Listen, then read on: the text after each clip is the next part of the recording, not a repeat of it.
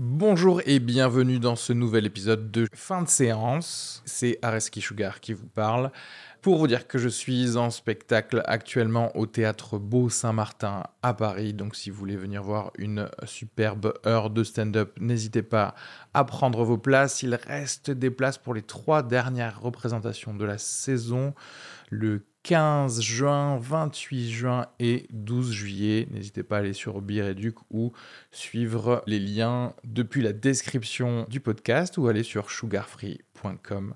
Merci à tous, profitez bien de cet épisode. Bisous.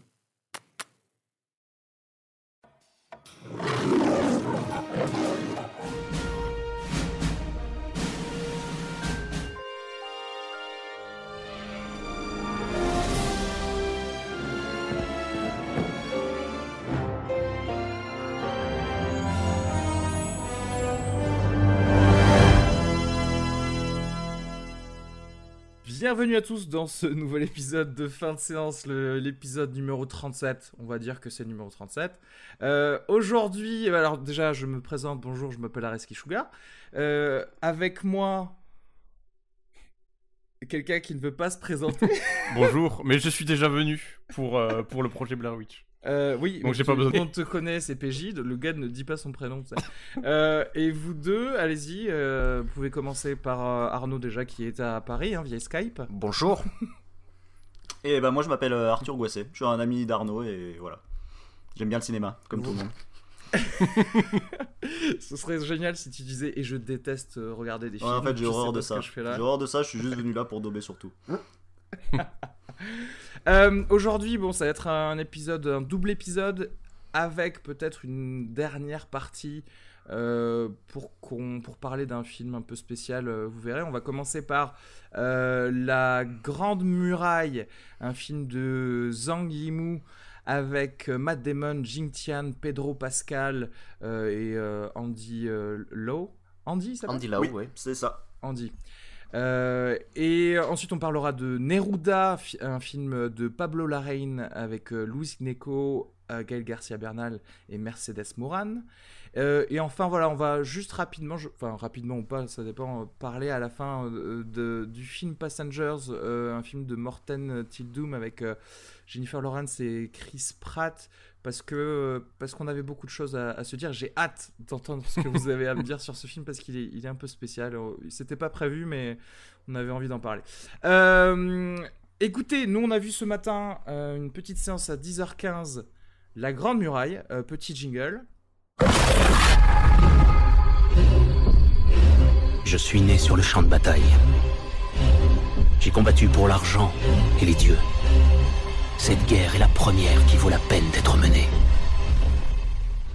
Euh, Qu'est-ce que vous avez euh, pensé de la Grande Muraille euh, Quelqu'un veut commencer Dis-moi. Donc c'est euh, l'histoire de, de, de, Matt Damon, un mercenaire occidental mmh. qui se rend en Chine avec son ami, avec son ami Pedro Pascal. Le prince Oberyn, donc le prince Oberyn dans Game of Thrones pour aller y récupérer de la poudre à canon qu'il espère vendre à prix d'or et pouvoir prendre une retraite aux, aux Bahamas.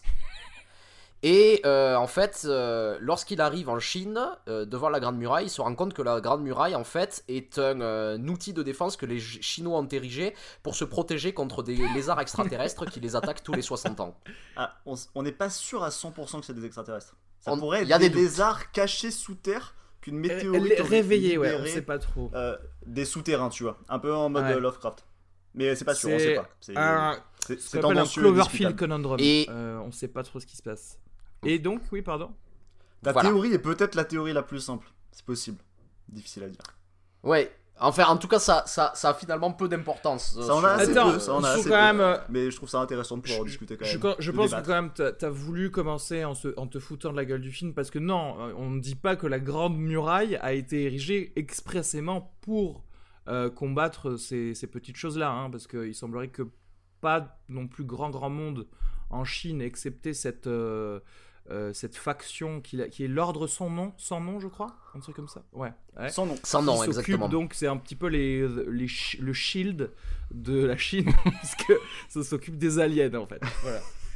euh, Écoutez, je, bah, j'ai envie. Ouais, allez-y. Est-ce que d'abord il faudrait pas s'adresser à, à tous les auditeurs, euh, les leaders extraterrestres qui nous écoutent et les leaders de, de colonies de, de, de sport ou de, de- d'insectes pour leur dire il faut plus baser la, la réussite d'une, d'une, d'une race sur sa reine en fait. voilà. Parce que c'est vraiment. Il y a une grosse faiblesse avec ça. en, en- en- fait, ce qu'il faut dire, c'est que ce, ce film appartient à un genre hollywoodien extrêmement codifié qui s'appelle le si on en tue un, on les tue tous. Qui a, voilà.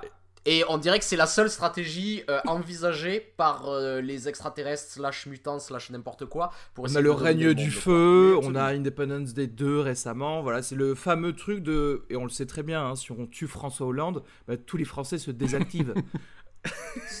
Absolument. Euh, bon, Claire, euh, je vais vous dire, moi, ce film, euh, je pensais que c'était un- c'est c'est un film assez classique du, tu sais, des épopées militaires euh, chinoises. Euh, tu sais, moins bien réussi que, certains. Je pense à, à, tu sais, Red Cliff ou des choses comme ça. hein. Je, je sais pas si vous les avez vus.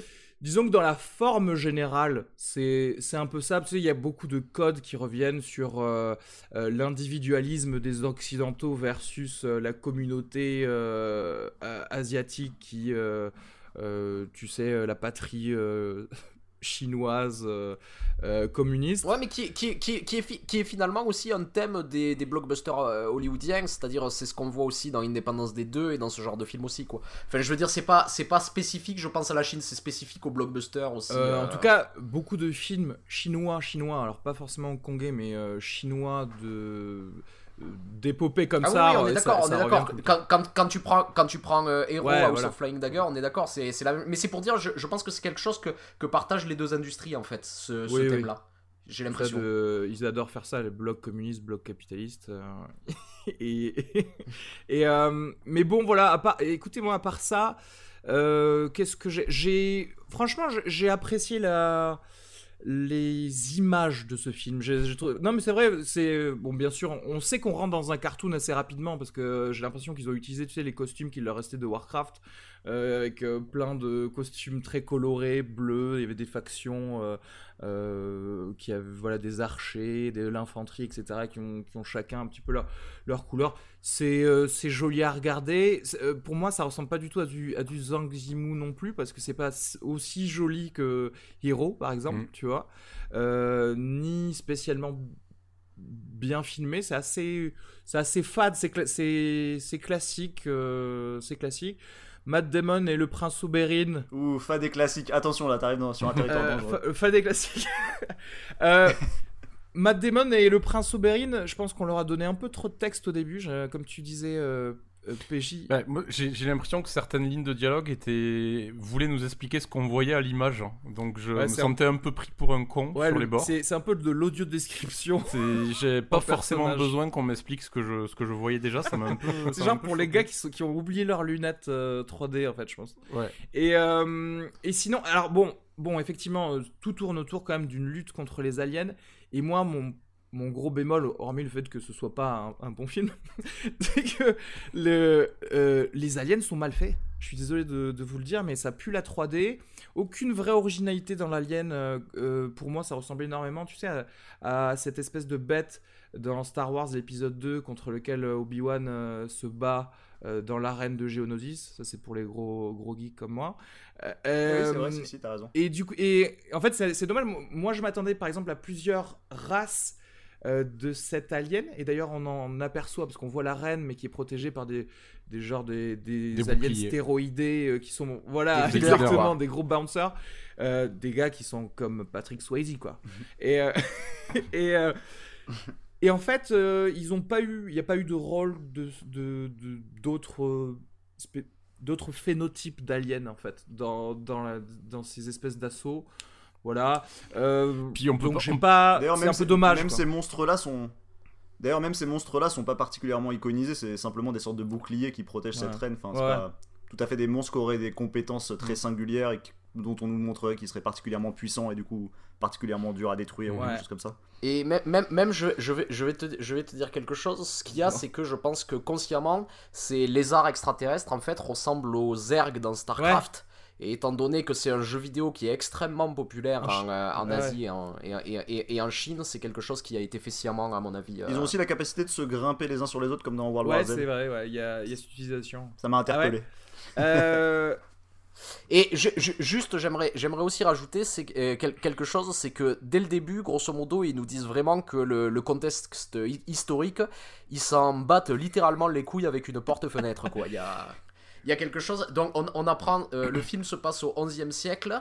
Ça ne dérange personne que le personnage principal parle anglais, une langue qui n'existe pas encore, avec un accent américain, un pays qui n'existe pas encore, et soit accompagné par un espagnol, qui est un pays qui n'existe pas encore non plus.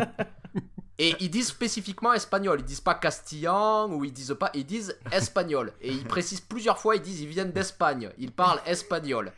Euh, bon, après, Voilà, ah, c'est le genre, de, le genre de truc qui peut, qui peut me sortir du film. Là, je l'accepte un petit pour- peu parce qu'il y a le côté Voilà, c'est cartoon, ça. comme tu dis. pour leur défense, euh, il faut que tu saches, Arnaud, les aliens n'existent pas. Ça ne s'est pas passé comme ça. Hein. Alors ça, t'en es pas sûr parce que vu que c'est un ordre sans nom qui est censé ne pas divulguer la tâche pour laquelle ils, euh, pour, pour laquelle ils sont payés, euh, c'est possible qu'ils aient existé. Mm. Ça, je, je veux Mm. bien le croire. C'est le chèque que je signe pour le film, tu vois. Euh, D'ailleurs, en fait, j'ai trouvé que l'ouverture du film euh, était moisie. En fait, tout simplement, tu sais, on avait des images sur une muraille en 3D et avec des, euh, des écritures qui t'expliquent effectivement, soi-disant, le contexte historique. Pourquoi commencer son film comme ça quand justement t'en as rien à foutre en fait? Pourquoi pas commencer par euh, la, la mété- le météore ou, euh, ou justement utiliser la scène qu'on voit bah, plus ou moins au milieu du film quand on nous on, nous montre de manière, euh, de manière stylisée euh, sur, euh, sur du papier, sur du parchemin chinois, la façon dont justement les aliens sont arrivés sur Terre. Bah, Montre-moi ça au début. Dis- Dis-moi tout de suite qu'on rentre dans de la, dans fantaisie. En fait, j'ai pas besoin de, voir de mauvaises images. Ceci ceci dit, ça ressemble un peu à une note d'intention puisque le film dit tout de suite euh, la muraille de Chine a été construite pour des raisons historiques avérées et pour des histoires légendaires euh, Ouais, oui. dont voici l'histoire, grosso Ouais, modo. donc voici une légende, oui, voilà. Après, c'est- Oui, voilà, pour expliquer du coup le truc des Espagnols, etc., c'est une légende. Donc c'est le gars qui te la raconte n'est pas au courant. Parce qu'il a pas assez de culture pour savoir que le- l'Espagne n'existait pas en tant qu'État. Il a lu que deux pages Wikipédia, il n'a pas eu le temps de lire les autres. Je crois que c'est le cas. Je crois que c'est le cas des scénaristes en effet, qui sont 6 d'ailleurs. Il faut s'y mettre à 6 pour. euh, Et il y a pas, et il y a pas un seul chinois. Oui, il y a Tony Gilroy qui a écrit ce. Non, mais sérieux, c'est n'importe Mais quoi. alors Tony, Tony Gilroy à une époque a écrit des films intéressants, mais si tu remarques sa filmographie depuis les, les derniers, ces dernières années, il se fade toutes les daubes de. J'ai- J'ai vu que Edward Zwick était au Pareil. générique, mais je crois qu'il est en tant que Non, non, producteur non, exécutif. Story Non, by. non, non il est au scénario. Ah, au scénario Euh, aussi ouais, euh, pas scénario, l'histoire. Alors, je- Histoire, grosso modo, il a écrit une première version quoi. D'accord, Euh, d'accord. Intéressant. Ou alors, Ouais. ou alors, il y a eu un dîner où il a émis euh, l'idée originale. Et à ce moment-là, ils ont dit ouais, mais le Edward Zwick. Oui, parce que quand même. Parce que parce, parce que c'est vrai que cette idée est tellement originale qu'il a qu'il a qu'il a fallu payer quelqu'un pour acheter Surtout, je cette trouve idée-là, ça ouais. intéressant qu'on soit allé le chercher lui, c'est-à-dire que on est allé le chercher parce qu'il a fait le dernier samouraï. Ouais, voilà. ouais, Donc c'est euh, Euh, c'est la caution sérieux, donc- quoi. sérieux de l'entreprise. Dis donc, Edouard, tu, tu les connais, non, les, les Asiatiques, les bridés, donc tu peux, tu veux pas venir hein, faire... Sérieusement, qui, qui se dit ça? Euh, J'ai aussi un second bémol. euh, en fait, parce que, soi-disant, la- le- l'objectif de Matt Damon et, euh, et euh, d'Oberyn, là, c'est euh, c'est de prendre donc de la poudre, comme tu l'as dit, pour la ramener euh, En en, Occident. Occident. Euh, mais en fait, donc j'imagine pour en faire plus. Donc je sais pas qu'est-ce qu'il comptait en faire. Est-ce qu'il comptait la goûter pour la rétro-engineering? Prend la formule Exactement, du- de la ça, poudre. ça, ça, ça, j'ai pas compris parce que grosso modo, euh, ils, vont, ils, vont vendre, ils vont vendre de quoi faire trois pétards et après ils auront plus rien quoi. Alors, Mais, euh, C'est vrai, même si en fait, quand ils partent piquer de la poudre, on les voit voler des parchemins. Ah, Attention, c'est pas non plus euh, Ah, mise en scène de manière Mais hyper signifiante, mais on voit un type vider, des- enfin on voit le euh, le mec qui est interprété par Willem Dafoe vider des étagères avec des parchemins. Donc on- enfin, je me suis imaginé qu'il volait une recette ou quelque chose de cet ordre. Mais du coup, s'il vole la recette, je sais pas pourquoi il s'emmerde à, À voler prendre le tout un reste, tas bah de oui. bombes qui vont alourdir. C'est le, le pourboire, hein, c'est le, le pour le- un peu d'argent de poche, je pense. C'est au cas où. Au cas où. Ou pour se défendre pendant la fuite. Peut-être. Parce que euh, qu'après, je sais pas pourquoi, mais euh, euh, Pedro Pascal, à un moment, il est content d'avoir trois petites dy- dynamites. Sauf que s'il a pas les parchemins, à quoi ça lui sert, quoi, tu vois? Enfin bon, bref, bon, Euh, c'est pas grave. Je sais pas quoi. Est-ce qu'on se fout de la... Est-ce qu'on on est vachement en train de se foutre de la gueule de ce film non Je sais pas. Non, mais en fait aussi, c'est- c'est-à-dire, c'est vrai que c'est un film qui, qui soulève de nombreuses interrogations. C'est-à-dire que euh, c'est une coproduction, c'est une coproduction euh, sino-américaine. Mhm. Euh, la très très grande partie de, de l'équipe artistique entre guillemets du film est américaine. Puisque comme on l'a dit, donc parmi les six scénaristes, il n'y a que des Américains, il n'y a aucun Chinois. Ils sont quand même allés chercher Zhang Yimou. Donc Zhang Yimou, pour, pour rappeler, c'était un type qui dans les années 80-90 a fait euh, de nombreux films d'auteurs euh, assez sublimes, comme euh, Épouse et concubine ou Kyuju, une femme chinoise. Mais qui a abandonné ça complètement, ceci dit. C'est une drôle de carrière. Ouais. Parce qu'il s'est mis tout à coup à faire des blockbusters, et des très gros blockbusters. C'est ça. Notamment Hero ou Le secret des poignards volants, qui est- et il pas y a que beaucoup de gens ont vu en France. Et il y a quelque chose de commun en fait dans, euh, dans ces blockbusters là, c'est que euh, contrairement à avant où il, euh, où il abordait un peu des, des sujets de fond, où il essayait de parler de la, de la Chine contemporaine, il s'est un peu mis à abandonner tout ça en fait dans ces blockbusters et on dirait que la seule chose qui s'est mis à l'intéresser en fait c'est de euh, jouer avec les formes et les couleurs, littéralement quoi. Du grand Ouais, et une des grosses difficultés, ceci dit, de, de, de, de ce film, en tout cas tel qu'on l'a vu là, c'est que c'est quand même un film qui a été tourné en, en 3D. Euh, et, et- et je suis totalement d'accord avec ce que vient de dire Arnaud, c'est-à-dire que en réalité, Zhang Yimou, son plaisir ici, il est simplement d'utiliser cet outil et les moyens qu'on lui donne pour essayer de produire des formes. Et l'ennui, c'est que, je sais pas pour vous, mais moi j'ai vu le film en 2D. Oui, Euh, aussi. le film, le film passe dans une seule salle, je crois au Grand Rex à 21h55 en 3D. Euh, et, et ça raconte quand même quelque chose à l'heure actuelle de la manière dont on diffuse les films en France et en particulier les films en 3D. C'est-à-dire que je crois que les, les exploitants ont assez clairement fait une croix sur ces films-là. Ouais. Euh, en particulier d'ailleurs quand c'est des, des films à moyen budget. En règle générale, les blockbusters ils continuent de les diffuser en 3D un peu parce que, euh, en fait, j'imagine que c'est un calcul très simple. Ils doivent se dire que c'est plus rentable de diffuser les films en 2D qu'en 3D parce que les gens iront plus le voir en 2D et que du coup ça compensera le fait de pas toucher un bonus 3D sur les lunettes. quoi. Euh, et donc du coup ils continuent à diffuser les très très gros films, c'est-à-dire ceux que de toute façon tout le monde veut voir et que tout le monde ira voir. C'est pour ça qu'on en parlait tout à l'heure avec Arnaud, j'imagine que même si la 3D est un peu en train de disparaître euh, des salles en France, euh, un film comme Avatar quand il sortira sortira en 3D parce que ce serait débile de pas le faire pour, euh, pour les exploitants. Mais du coup c'est un peu embêtant parce qu'on va se mettre à parler là d'un film et d'essayer d'aborder sa forme euh, étant entendu que c'est un film qui a très clairement été pensé en 3D tout le temps. Enfin, c'est, c'est- ça se voit tout le temps. Je veux dire, je pense que le seul intérêt qu'il y a à voir ce film, en fait, est de le voir en 3D. Chose que je savais pas avant de le voir, bien sûr, mais dont on se rend compte en sortant. Et du coup, on est un peu embêté parce qu'on se dit, bon, bah, on va devoir chroniquer un film dont le seul intérêt est la 3D, mais on l'a pas Bah, vu moi non en plus, 3D. et en fait tu me l'apprends et je t'avoue que bah, je- bah, on l'aurait peut-être vu en 3D du coup si j'avais su qu'il avait été Mm. tourné vraiment avec des caméras 3D a- avant de Mais, le voir. mais t'aurais eu du mal à le voir en 3D. Mais euh, Vraiment, pour le coup, là à Toulouse, euh, ils ont, ils avaient quand même prévu il y a deux autres, séances euh, ouais, Ouais. deux autres séances aujourd'hui en VO 3D. Donc, D'accord. c'est- euh, donc c'est vrai que, désolé hein, pour ceux qui nous écoutent, on n'a pas vu le film réellement euh, comme il était euh, pensé. Bon après, je vais dire si c'est pour voir une flèche ou euh, un, un Haribo venir sur moi, ça va pas changer la qualité trop trop du film. Mais est-ce que visuellement je sais pas, moi tu sais, enfin j'ai bien aimé Enfin, certaines visu- scènes. visuellement, ce qui, visuellement, ce qui est clair, c'est que le, c'est que le film y aurait clairement gagné, étant donné que. Yimou a, a absolument rien à battre de ce scénario. euh, quand, non, mais c'est, enfin, c'est clair quoi. Et que la seule chose qui l'intéressait, c'était de faire mumuse avec ses outils. Ouais. Euh, je pense que on est clairement passé à côté de la seule qualité du film. ouais. Ouais, je pense aussi. Mais, mais- mais d'autant que, enfin, par exemple, c'est pas du tout un film qui formellement s'inscrit euh, dans la manière qu'ont les très gros films aujourd'hui, par exemple, de se monter. C'est un film qui a aucun problème avec le fait de faire durer des plans, d'essayer d'aller connecter à, à l'intérieur d'un même plan et sans cut plusieurs éléments au premier plan, au deuxième plan, au troisième plan et essayer de ramener de la narration dans le plan. Ouais. Et du coup, c'est vrai que c'est embêtant euh, de pas avoir vu le film comme on aurait dû le voir parce que je pense que c'est vraiment sa singularité quoi.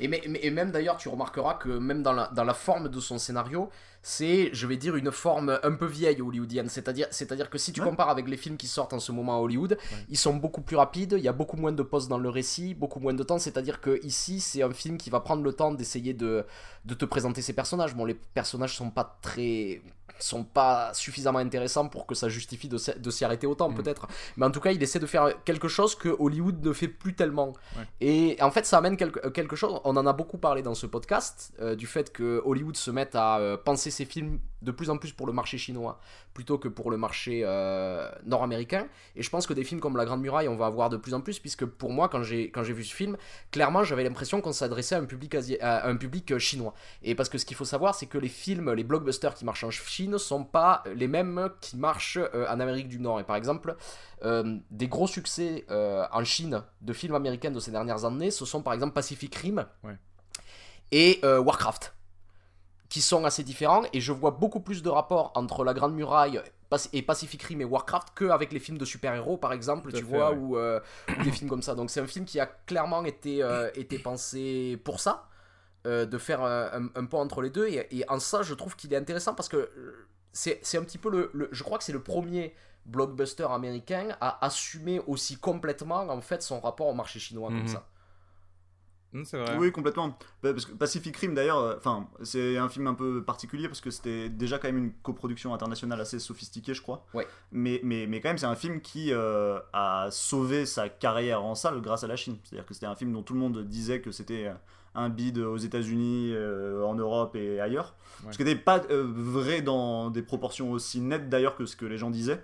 Mais le fait est que si le film a été rentable, c'est grâce au marché chinois et que ça a quand même été plutôt une surprise, même si on s'attendait à ce que ça performe correctement là-bas.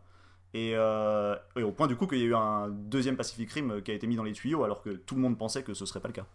Donc euh, c'est intéressant, le marché chinois quand même, enfin, amène euh, une nouvelle dimension au marché du cinéma mondial euh, assez singulière et qui du coup Et, permet de fabriquer des films très particuliers à Et- destination d'un public qui de fait n'a pas les mêmes attentes que le public et occidental. c'est ça, et même, et même dans la manière de, de présenter les choses, dans la, dans la manière de... Et en fait, c'était pas anodin, par exemple, quand, quand, quand, quand je vous parlais au début des erreurs historiques, euh, d'expliquer par exemple que euh, Pedro Pascal était un citoyen d'Espagne. D'expliquer que Matt Damon est finalement un anglais et de parler de pays comme ça dans une époque en fait où l'identité nationale n'existait pas. C'est, c'est-à-dire c'est un film qui parle de l'international. C'est clairement un film, c'est-à-dire que tu, tu racontes l'histoire à n'importe qui, on te dira ça a été fait entre euh, le, le, le 19e siècle et le 21e siècle, quelque part, quelque part par là. Si on le montre dans plusieurs siècles, ce film, tu vois, à des gens.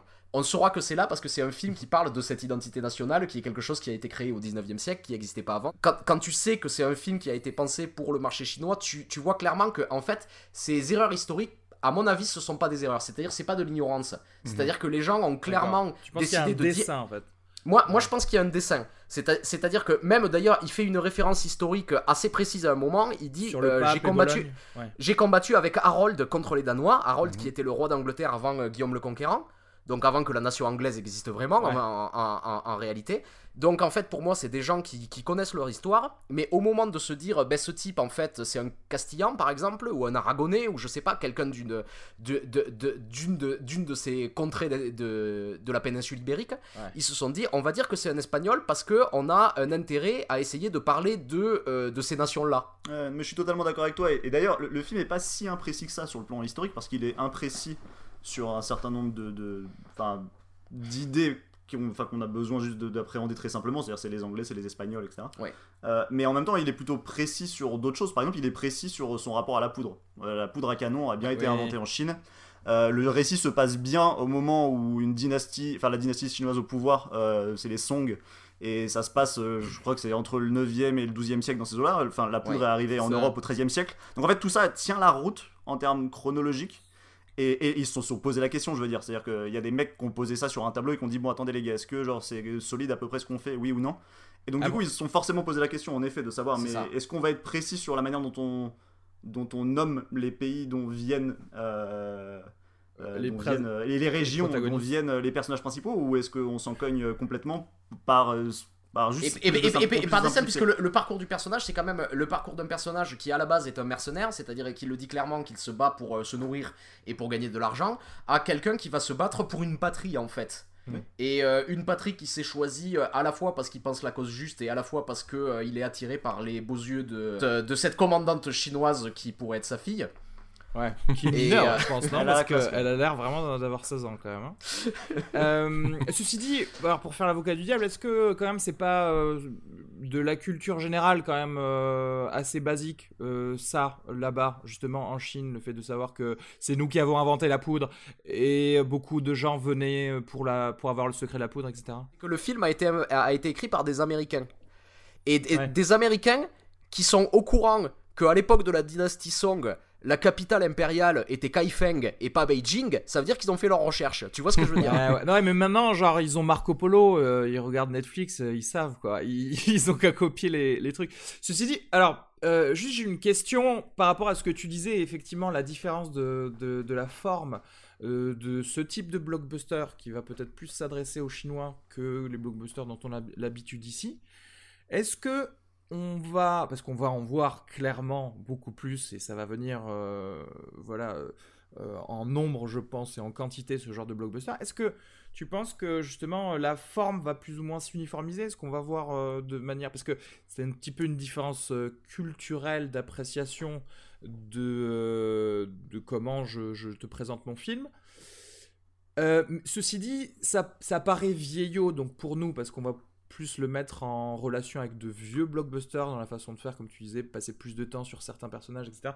Et, euh, et même euh, dans la manière assez euh, absolutiste, j'allais dire, de, de créer un, un seul type de personnage. Par exemple, à part Timmy, comme tu disais, personne n'a peur, tu vois, aucun autre soldat euh, n'est euh, faillible. Non, voilà. faillibles. Et, euh, et c'est des choses effectivement qui paraissent un peu vieillottes quoi. Parfois je me disais, je... c'est presque à la limite s'il n'y avait pas John Wayne qui, qui, qui venait dans, ce, dans cette histoire de guerre contre les aliens. Euh, Est-ce que vous pensez que ça va suivre le, le même Ce que je te dirais, c'est que chez, trajectoire pour chez- les chez- chez- chez- chez John Wayne, bien souvent, en plus, il y a beaucoup plus de, de complexité. Si tu regardes Rio Bravo, par exemple, qui, on peut Ouais. le comparer à Rio Bravo. En plus, le film, dans la, un peu dans cette, euh, dans, dans la narration, puisque ça raconte aussi l'histoire d'un siège, quoi. Ouais. Euh, c'est Ouais. beaucoup plus complexe que ça chez les personnages. Peut-être pas chez John Wayne qui représente même dans Rio Bravo le héros, mais Ouais. tous ceux qui l'entourent, il y a quand même, euh, euh, c'est pas des, des personnages aussi génériques que dans la Grande Muraille. Tu vois ce que tu vois Et alors, justement, ma question, c'est est-ce que ça, ça va rejoindre alors et dans la forme ce qu'on a comme blockbuster après plus en Occident euh, et est-ce que ça va plus se nuancer ou est-ce que du coup culturellement, tu vois, s'ils créent leur propre euh, narration, comme tu dis, euh, je sais pas pour pour la Chine, est-ce qu'on va pas être bloqué dans ce même type de façon de de présenter un film C'est une, vraie question là que tu es, que en train de poser. Je pense qu'il y a, plusieurs choses déjà dont il faut parler un peu pour, euh, pour répondre à cette question. C'est-à-dire que de notre côté, les blockbusters qui sont, euh, qui sont confectionnés euh, pour l'Amérique du Nord et pour l'Europe, ils n'ont pas beaucoup de diversité non plus, hein, je dois t'avouer. C'est La chose qu'il faut savoir, c'est qu'en ce moment, en fait, Hollywood a peur de euh, pas pouvoir se positionner sur le marché chinois. Parce qu'il faut savoir une chose, c'est qu'un des plus gros succès au box-office mondial de l'année, c'est un film chinois qui n'est pas sorti en France encore, qui s'appelle The Mermaid de Stephen Chow, qui, euh, connaissant Stephen Chow, est très différente du cinéma hollywoodien. Enfin, euh, c'est-à-dire que euh, les, les blockbusters qu'ils se font eux-mêmes pour eux sont quand même bien différents de ce que nous, de ce que, encore, de ce que nous propose Hollywood. Donc Hollywood essaie de s'adapter, et ça c'est, euh, l'exemple le plus agressif de, ce- de cette adaptation, puisque l'idée c'est de faire des coproductions avec des compagnies chinoises pour un peu juguler la production locale et pour essayer de, de, de, de s'attribuer le marché là. Donc s'ils veulent faire ça, ils vont de toute façon, il va de toute façon falloir qu'ils s'adaptent à leur marché, puisqu'ils se rendent bien compte que ce ne sont pas les mêmes choses qui marchent là-bas et qui marchent ici. Donc ouais, je pense que euh, si l'objectif d'Hollywood c'est de plus en plus de, se positionner sur ce marché, il va falloir qu'ils repensent un petit peu leur forme. Ça c'est clair. Je sais pas ce que t'en penses Arthur. Euh, si, je suis, je suis, enfin, je suis totalement d'accord et, c'est d'ailleurs intéressant parce que, enfin, en gros, euh, quand le quand le, le mur de Berlin est tombé et que du coup euh, la guerre froide s'est terminée, il, s'est passé quand même un truc très singulier qui est que le cinéma américain est redevenu totalement dominant euh, dans le monde entier au point de se retrouver et du coup notamment dans les pays euh, euh, de l'est à écraser le marché. C'est-à-dire que par exemple, je, je- je- je me souviens, j'ai- j'ai- je m'étais retrouvé à aller en Europe de l'Est au milieu des années 2000 et à me rendre compte que, en fait, dans leur salle de cinéma, ils ne diffusaient que des films américains. Et du coup, j'étais allé faire un peu des recherches et tout, et je m'étais rendu compte que, par exemple, euh, le taux de pénétration du cinéma américain en Russie au milieu des années 2000, c'est 90% de part de marché. Donc c'est une folie, c'est-à-dire que c'est 15 ans après la chute du mur de Berlin, le cinéma américain avait euh, terrassé euh, le marché cinématographique russe, euh, et sans du tout chercher à créer des produits qui s'adapteraient à leur culture ou quoi que ce soit, c'est-à-dire juste avec leurs produits.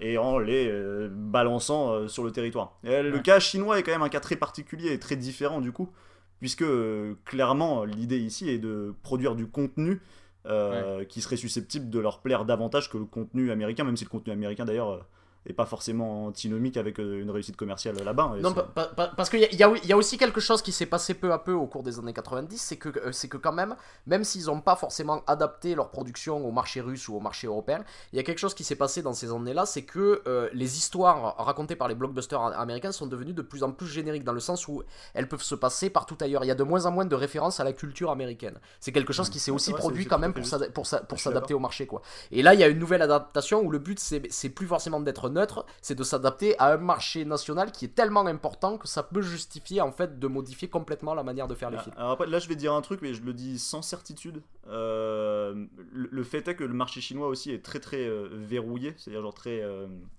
réglementé pour les Oui. films étrangers.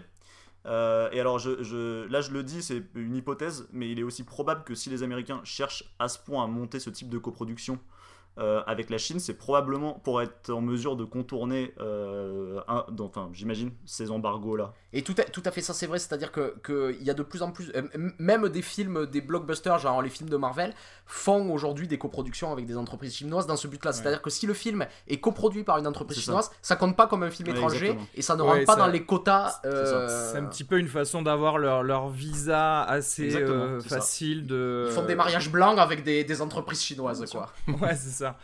Euh, du, ouais, du coup, euh, ouais, du coup, comme je, oui, euh, je sais pas. Est-ce que vous voulez rajouter quelque chose sur le sur le futur de ce genre de production? Est-ce que du coup, on, on peut se dire qu'on aura deux types de films, tu vois, un film pour les occidentaux et un, et un film pour euh, pour les asiatiques, euh, ou plutôt, d'ailleurs, non, pas pour les asiatiques, Oui. pour les chinois.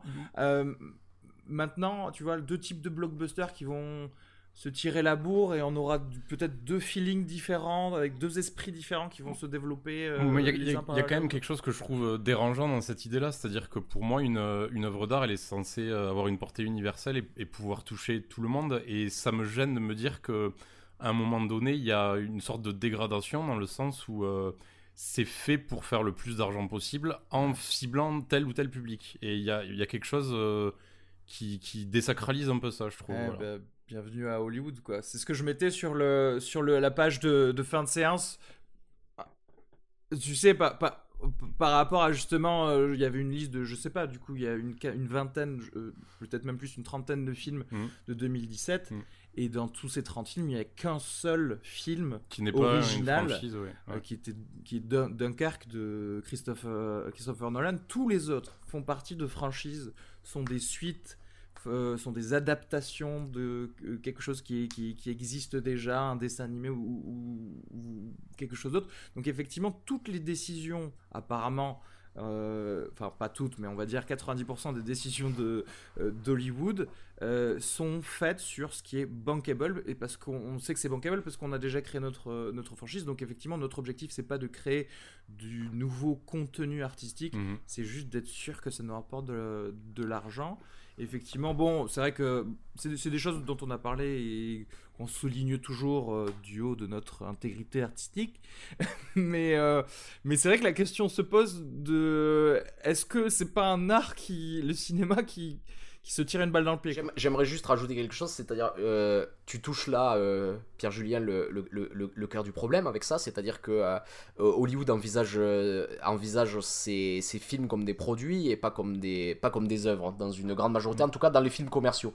Après, ils ont, une, une, ils ont leur, leur danseuse qui est un petit peu à part, qui est la saison des Oscars où ils vont essayer de faire des films un petit peu différents, un peu plus prestigieux, pour essayer, pour essayer de, de, de, de donner comme ça une allure de prestige à leur entreprise. Mais il y, a quelque chose quand même qu'il faut préciser sur euh, euh, l'universalité de l'art. Je pense que c'est pas non plus euh, tout à fait vrai. dans le sens où tu regardes les traditions narratives justement de, de la Chine et de l'Europe, elles sont quand même assez différentes. Et j'en ai parlé cette année avec un, un, un, ami commun avec Arthur qui est un réalisateur chinois, Limbo Wang.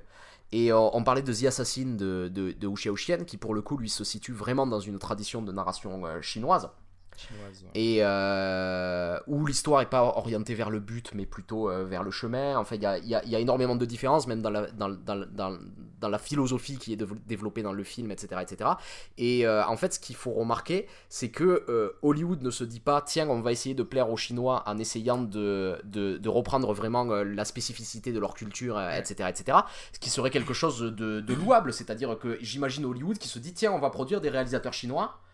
qui ont des choses à raconter et euh, on mm. va en tirer de l'argent, il n'y a rien de mal à ça en fait, je veux dire, tu vois, s'ils mm. veulent développer, c'est pas ce qu'ils se disent. Ce qui fut un temps, ils faisaient ce ça. Qui, ce, qui, ce, qui, ce qui se disent, c'est on va mettre les quelques éléments qui vont être euh, qui, qui, qui, qui, vont un petit peu parler aux Chinois, mais au-delà de ça, dans la narration et tout ça, c'est des films complètement occidentaux et c'est ce qu'on disait, c'est-à-dire que La Grande Muraille, c'est une narration qui est typiquement hollywoodienne, qui est typiquement euh, dans, dans, cette tradition-là, et ils vont pas du tout essayer de, de, de, singer ce qui peut être différent profondément de, dans le cœur comme ça de, de, la culture chinoise. Et, je pense que c'est en fait, ça qui pose problème. C'est-à-dire, c'est même pas ce truc d'universalité, parce que l'universalité, comme tu dis, enfin, je pense euh, euh, clairement, un film comme, euh, comme The Assassin, si c'est le premier film asiatique que tu vois, tu peux pas quoi. Il faut, il, il, faut, il faut être passé par d'autres par, par d'autres chemins. Il y, a, il y, a, des ponts qui existent entre les, entre les cultures. C'est toujours quelque chose que je, que je trouve assez, assez passionnant. Et si on prend un exemple, par exemple, l'impressionniste préféré des Japonais, c'est Toulouse-Lautrec. Et ce qu'on remarque, c'est que Toulouse-Lautrec a été énormément euh, influencé par les estampes, euh, les estampes japonaises. Et dans sa manière de faire, en fait, il offre un pont entre euh, l'art pictural européen et l'art pictural asiatique. Et donc, il y a quelque chose, c'est vraiment un point d'entrée pour, des, Japonais comme ça dans, cette culture picturale. Et de la même manière, en Occident, le réalisateur japonais qui est considéré comme le plus grand de tous les temps, c'est Akira Kurosawa, ce qui n'est pas forcément le cas au Japon, même s'il est considéré comme un grand réalisateur. Mais ce qui est intéressant, c'est qu'il est empreint de culture occidentale, Kurosawa. Mhm. Et on le voit, c'est-à-dire quels auteurs il a adopté Aucun auteur asiatique. En revanche, il a adapté Shakespeare et Dostoevsky. Et euh, il était très inspiré par euh, John Ford, etc. etc. Et quand tu regardes ces films, il offre un pont, c'est-à-dire que c'est euh, un film asiatique, il y a des spécificités asiatiques, mais euh, c'est clairement quelque chose qui est inspiré de la tradition, et ça permet d'offrir un pont. Après, une fois qu'on a vu euh, Kurosawa, qu'on a un peu compris ça, on peut passer à Ozu petit à petit, et aller vers d'autres réalisateurs qui sont beaucoup plus, beaucoup plus asiatiques. Et c'est pas du tout ce que font les, les films hollywoodiens aujourd'hui, calibrés pour le marché chinois. Quoi. Mais aussi parce que c'est des très gros films. Enfin, je pense que c'est quelque chose qui joue aussi là-dedans, c'est-à-dire que Enfin, typiquement, euh, un film d'Ozu, enfin, c'est un film qui a une narration particulière, qui s'inscrit dans une temporalité particulière et qui n'est pas la temporalité d'un blockbuster, euh, en tout cas tel que le conçoit. Euh, ouais, ouais, Et, et c'est vrai que du coup, bah, simplement, à partir du moment où l'ambition c'est de faire des très très très gros films pour faire beaucoup d'argent très vite, c'est juste pas possible à l'heure actuelle de faire autrement que, que, que, la manière avec laquelle ils essaient de procéder. Quoi. Ouais. Euh, du coup, c'est une fausse euh, Chinese touch en fait qui, que Hollywood fait avec, euh, avec ce genre de film. J'aimerais juste terminer par une autre question parce que il y a quand même une bonne production de films en Chine. pourquoi pourquoi ça se développe en Chine et pas en Inde par exemple? Parce que est-ce que vraiment Bollywood a tellement de production euh, que Hollywood ne peut pas se permettre de faire plus ou moins la, même chose Parce que vraiment la culture est imperméable, par exemple Ou est-ce que c'est quelque chose qu'on peut s'attendre à, voir euh, se développer aussi en Inde dans un futur euh, plus ou moins proche? C'est une bonne question. C'est un peu dur d'y répondre. mais je dirais déjà pour commencer sur Bollywood que c'est un marché qui est quand même très très très très très particulier parce que très très très en vase clos. Euh, c'est-à-dire qu'il nous parvient quasiment pas de films de Bollywood, euh, et, enfin, ou alors sauf euh, si on habite dans le 18e arrondissement, je veux dire. Mais, mais il faut, parce qu'il faut, il y a un cinéma qui passe des films indiens en fait à Paris. C'est ça. Et puis bon, par ailleurs, il y a aussi pas mal de boutiques de DVD dans, dans, le quartier indien de Paris. mais, mais donc ça c'est une chose. la deuxième chose, c'est que il y a un truc de très particulier dans le blockbuster indien, c'est que c'est presque toujours le même film. Un peu comme le font d'ailleurs les Américains aujourd'hui avec euh, les films de super-héros. Et c'est euh, un drôle d'effet miroir d'ailleurs à noter. Euh, c'est que enfin, la comédie musicale bollywoodienne, elle est codifiée, mais dans des proportions spectaculaires. C'est-à-dire que. enfin, moi, j'ai pas une culture très fine. de, de, de, de, l'industrie bollywoodienne et puis de ce qui se fait là-bas, mais j'ai quand même vu quelques dizaines de films bollywoodiens. Et en tout cas suffisamment pour voir à quel point il y a tout un tas de topos par lesquels ces films passent. Et, euh, et, et, où- et voilà, il y a un plaisir de coup de se replonger en tant que spectateur à chaque fois dans ces topos, mais de la même manière qu'un fan de comédie romantique est toujours très heureux de se replonger dans les codes Ouais. de la comédie romantique et de voir comment euh, un auteur ou en tout cas une nouvelle équipe qui fabrique un film va essayer de euh, prendre le, le- je sais pas un topos par, par un prisme singulier quoi. Euh, et, et, le truc aussi intéressant à noter, c'est que euh, en fait, si on regarde la structure dramaturgique des films bollywoodiens, euh, c'est des films qui ont beaucoup, beaucoup, beaucoup euh, à voir avec la mélodie du bonheur. Euh, et, et en fait, et, et je, enfin, je, alors, je sais pas si vous avez vu la Mélodie du Bonheur, mais en tout cas, la Mélodie du Bonheur, du coup, très très très gros film américain, qui a été un succès gigantesque à l'époque. Enfin, je pense qu'à l'échelle de l'histoire du cinéma, on parle probablement d'un des plus gros succès de l'histoire du cinéma, rapporté à l'inflation, tout ça, hein, mais je veux dire, c'est un film qui est euh, un succès tel que euh, Autant on emporte le vent, tel que euh, Titanic, enfin, ces, films gigantesques et qui a configuré, et un peu presque pour toujours, ce qui est devenu la narration des gros films bollywoodiens.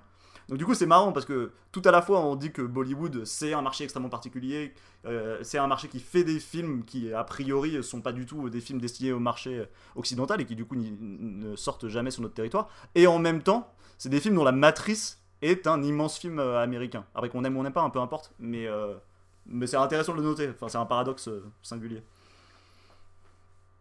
Du coup, euh, tu penses que à cause de ce schéma qui est beaucoup trop, euh, comment dirais-je, répétitif, euh, on- les, les Américains pourraient pas, Hollywood ne pourrait pas en fait euh, s'installer là-bas? chose aussi qu'il faut, euh, qu'il faut dire sur, euh, sur le marché indien, c'est-à-dire que euh, euh, il y a ça, mais il y y a aussi un, euh, euh, un autre type de film qui est, qui est assez répandu, euh, qu'on appelle assez péjorativement des bolicats, qui sont euh, en fait des films généralement, parce que les films bollywoodiens aussi sont plus longs, ils font euh, genre 3h et 3h30, et les bolicats généralement c'est un mashup de deux euh, gros succès américains.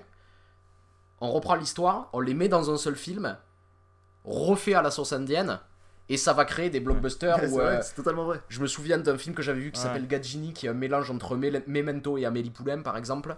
Je te jure, je te jure. et, et, et- et qui, et qui avait été un gros gros succès en fait euh, de- du, du cinéma indien. Donc en fait, ils, ont déjà en fait cette manière de reprendre déjà ce qui leur plaît, tu vois, dans les, euh, dans les films occidentaux pour le refaire un peu à, leur- à leur sauce. Bien que les il y a des films hollywoodiens qui sortent et qui ont du succès aussi en Inde, mais c'est vrai que ils sont, euh, ils sont plutôt sur ce marché intérieur. Et, et l'autre chose, c'est- c'est-à-dire j'ai l'impression que c'est presque l'inverse à Hollywood. C'est-à-dire que maintenant que euh, en Inde on a un peu plus accès aux, aux- aux films américains, j'ai l'impression que les films indiens changent aussi. Et si tu remarques, avec le temps, les films indiens sont de plus en plus courts. C'est vrai. Et euh, les films indiens ressemblent de plus en plus en fait aux blockbusters, euh, aux blockbusters américains. Et donc j'ai l'impression que ça a été l'inverse. C'est le marché bollywoodien qui s'est peut-être mieux adapté et de sorte à ce que le, le- à ce que le marché euh, américain ait, ait toujours pas sa place en fait forcément dans l'industrie Ouais. locale quoi. Alors c'est vrai, c'est assez intéressant parce qu'en fait, est-ce que c'est pas insidieux pour revenir à la Chine? Parce qu'on va supprimer le, la façon de faire chinoise parce qu'en fait on va leur imposer une sorte de façon euh, de regarder. Regardez, c'est un film pour vous, alors qu'en fait c'est Hollywood qui l'a fait, euh, sachant que aussi les films chinois vont peut-être euh, tout comme les films indiens, commencer à ressembler aussi un petit peu plus aux films hollywoodiens, parce qu'on part pas dans une uniformisation totale ou une fausse. C'est le plan qu'essaie de, qu'essaie de, de mettre en place Hollywood. C'est pas dit qu'ils gagnent la guerre. non mais c'est vrai. J'aime bien, on les, on les voit comme des espèces de super vilains, tu sais, où il y a Jerry Bruckheimer et, euh, et des gens dit, autour d'une table que comme ça. Ces réunions existent vraiment. Ouais. Oula putain, le, le, le mec de prod qui dit ça. Non, mais je- Non, mais je- vous je savez, pas- on, on se rencontre vraiment Je dans des sous-sols. euh, une sorte de théorie du complot, mais je, je pense pas. Mais, mais, mais c'est simplement que ça fait sens en fait. Bah, juste vraiment. C'est-à-dire que. Oui, non, Parce mais que, parce vrai. que ce qu'il faut dire, c'est que de plus en plus de, D'ailleurs, je le regrette un peu, c'est-à-dire que quand tu regardes, c'est-à-dire que pendant longtemps, les, euh, les grands euh, cinéastes populaires chinois étaient hongkongais, c'est les Tsui Hark, les John Woo, enfin toute la nou- nouvelle vague des années 80, quoi. Ouais. Et euh, quand tu remarques, maintenant, ils font leurs films en Chine et plus à Hong Kong, et je trouve qu'ils ont vraiment Mhm. perdu. hein. Moi, les, films, les derniers films de Tsui Hark, je trouve ça un peu, un peu difficile, quoi, et...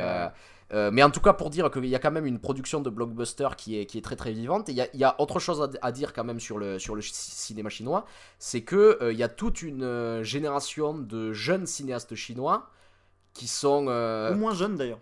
Ou moins Qui jeunes ou- continuent de faire des films exigeants. et qui continuent à faire des et en fait il y a un cinéma d'auteur extrêmement présent extrêmement politisé ex- et extrêmement intéressant et qui, qui continue quand même à défendre une tradition chinoise euh, Ouais, et, qui sont des films qu'on voit, qu'on voit à l'étranger, qui sont récompensés dans des festivals internationaux, etc. etc.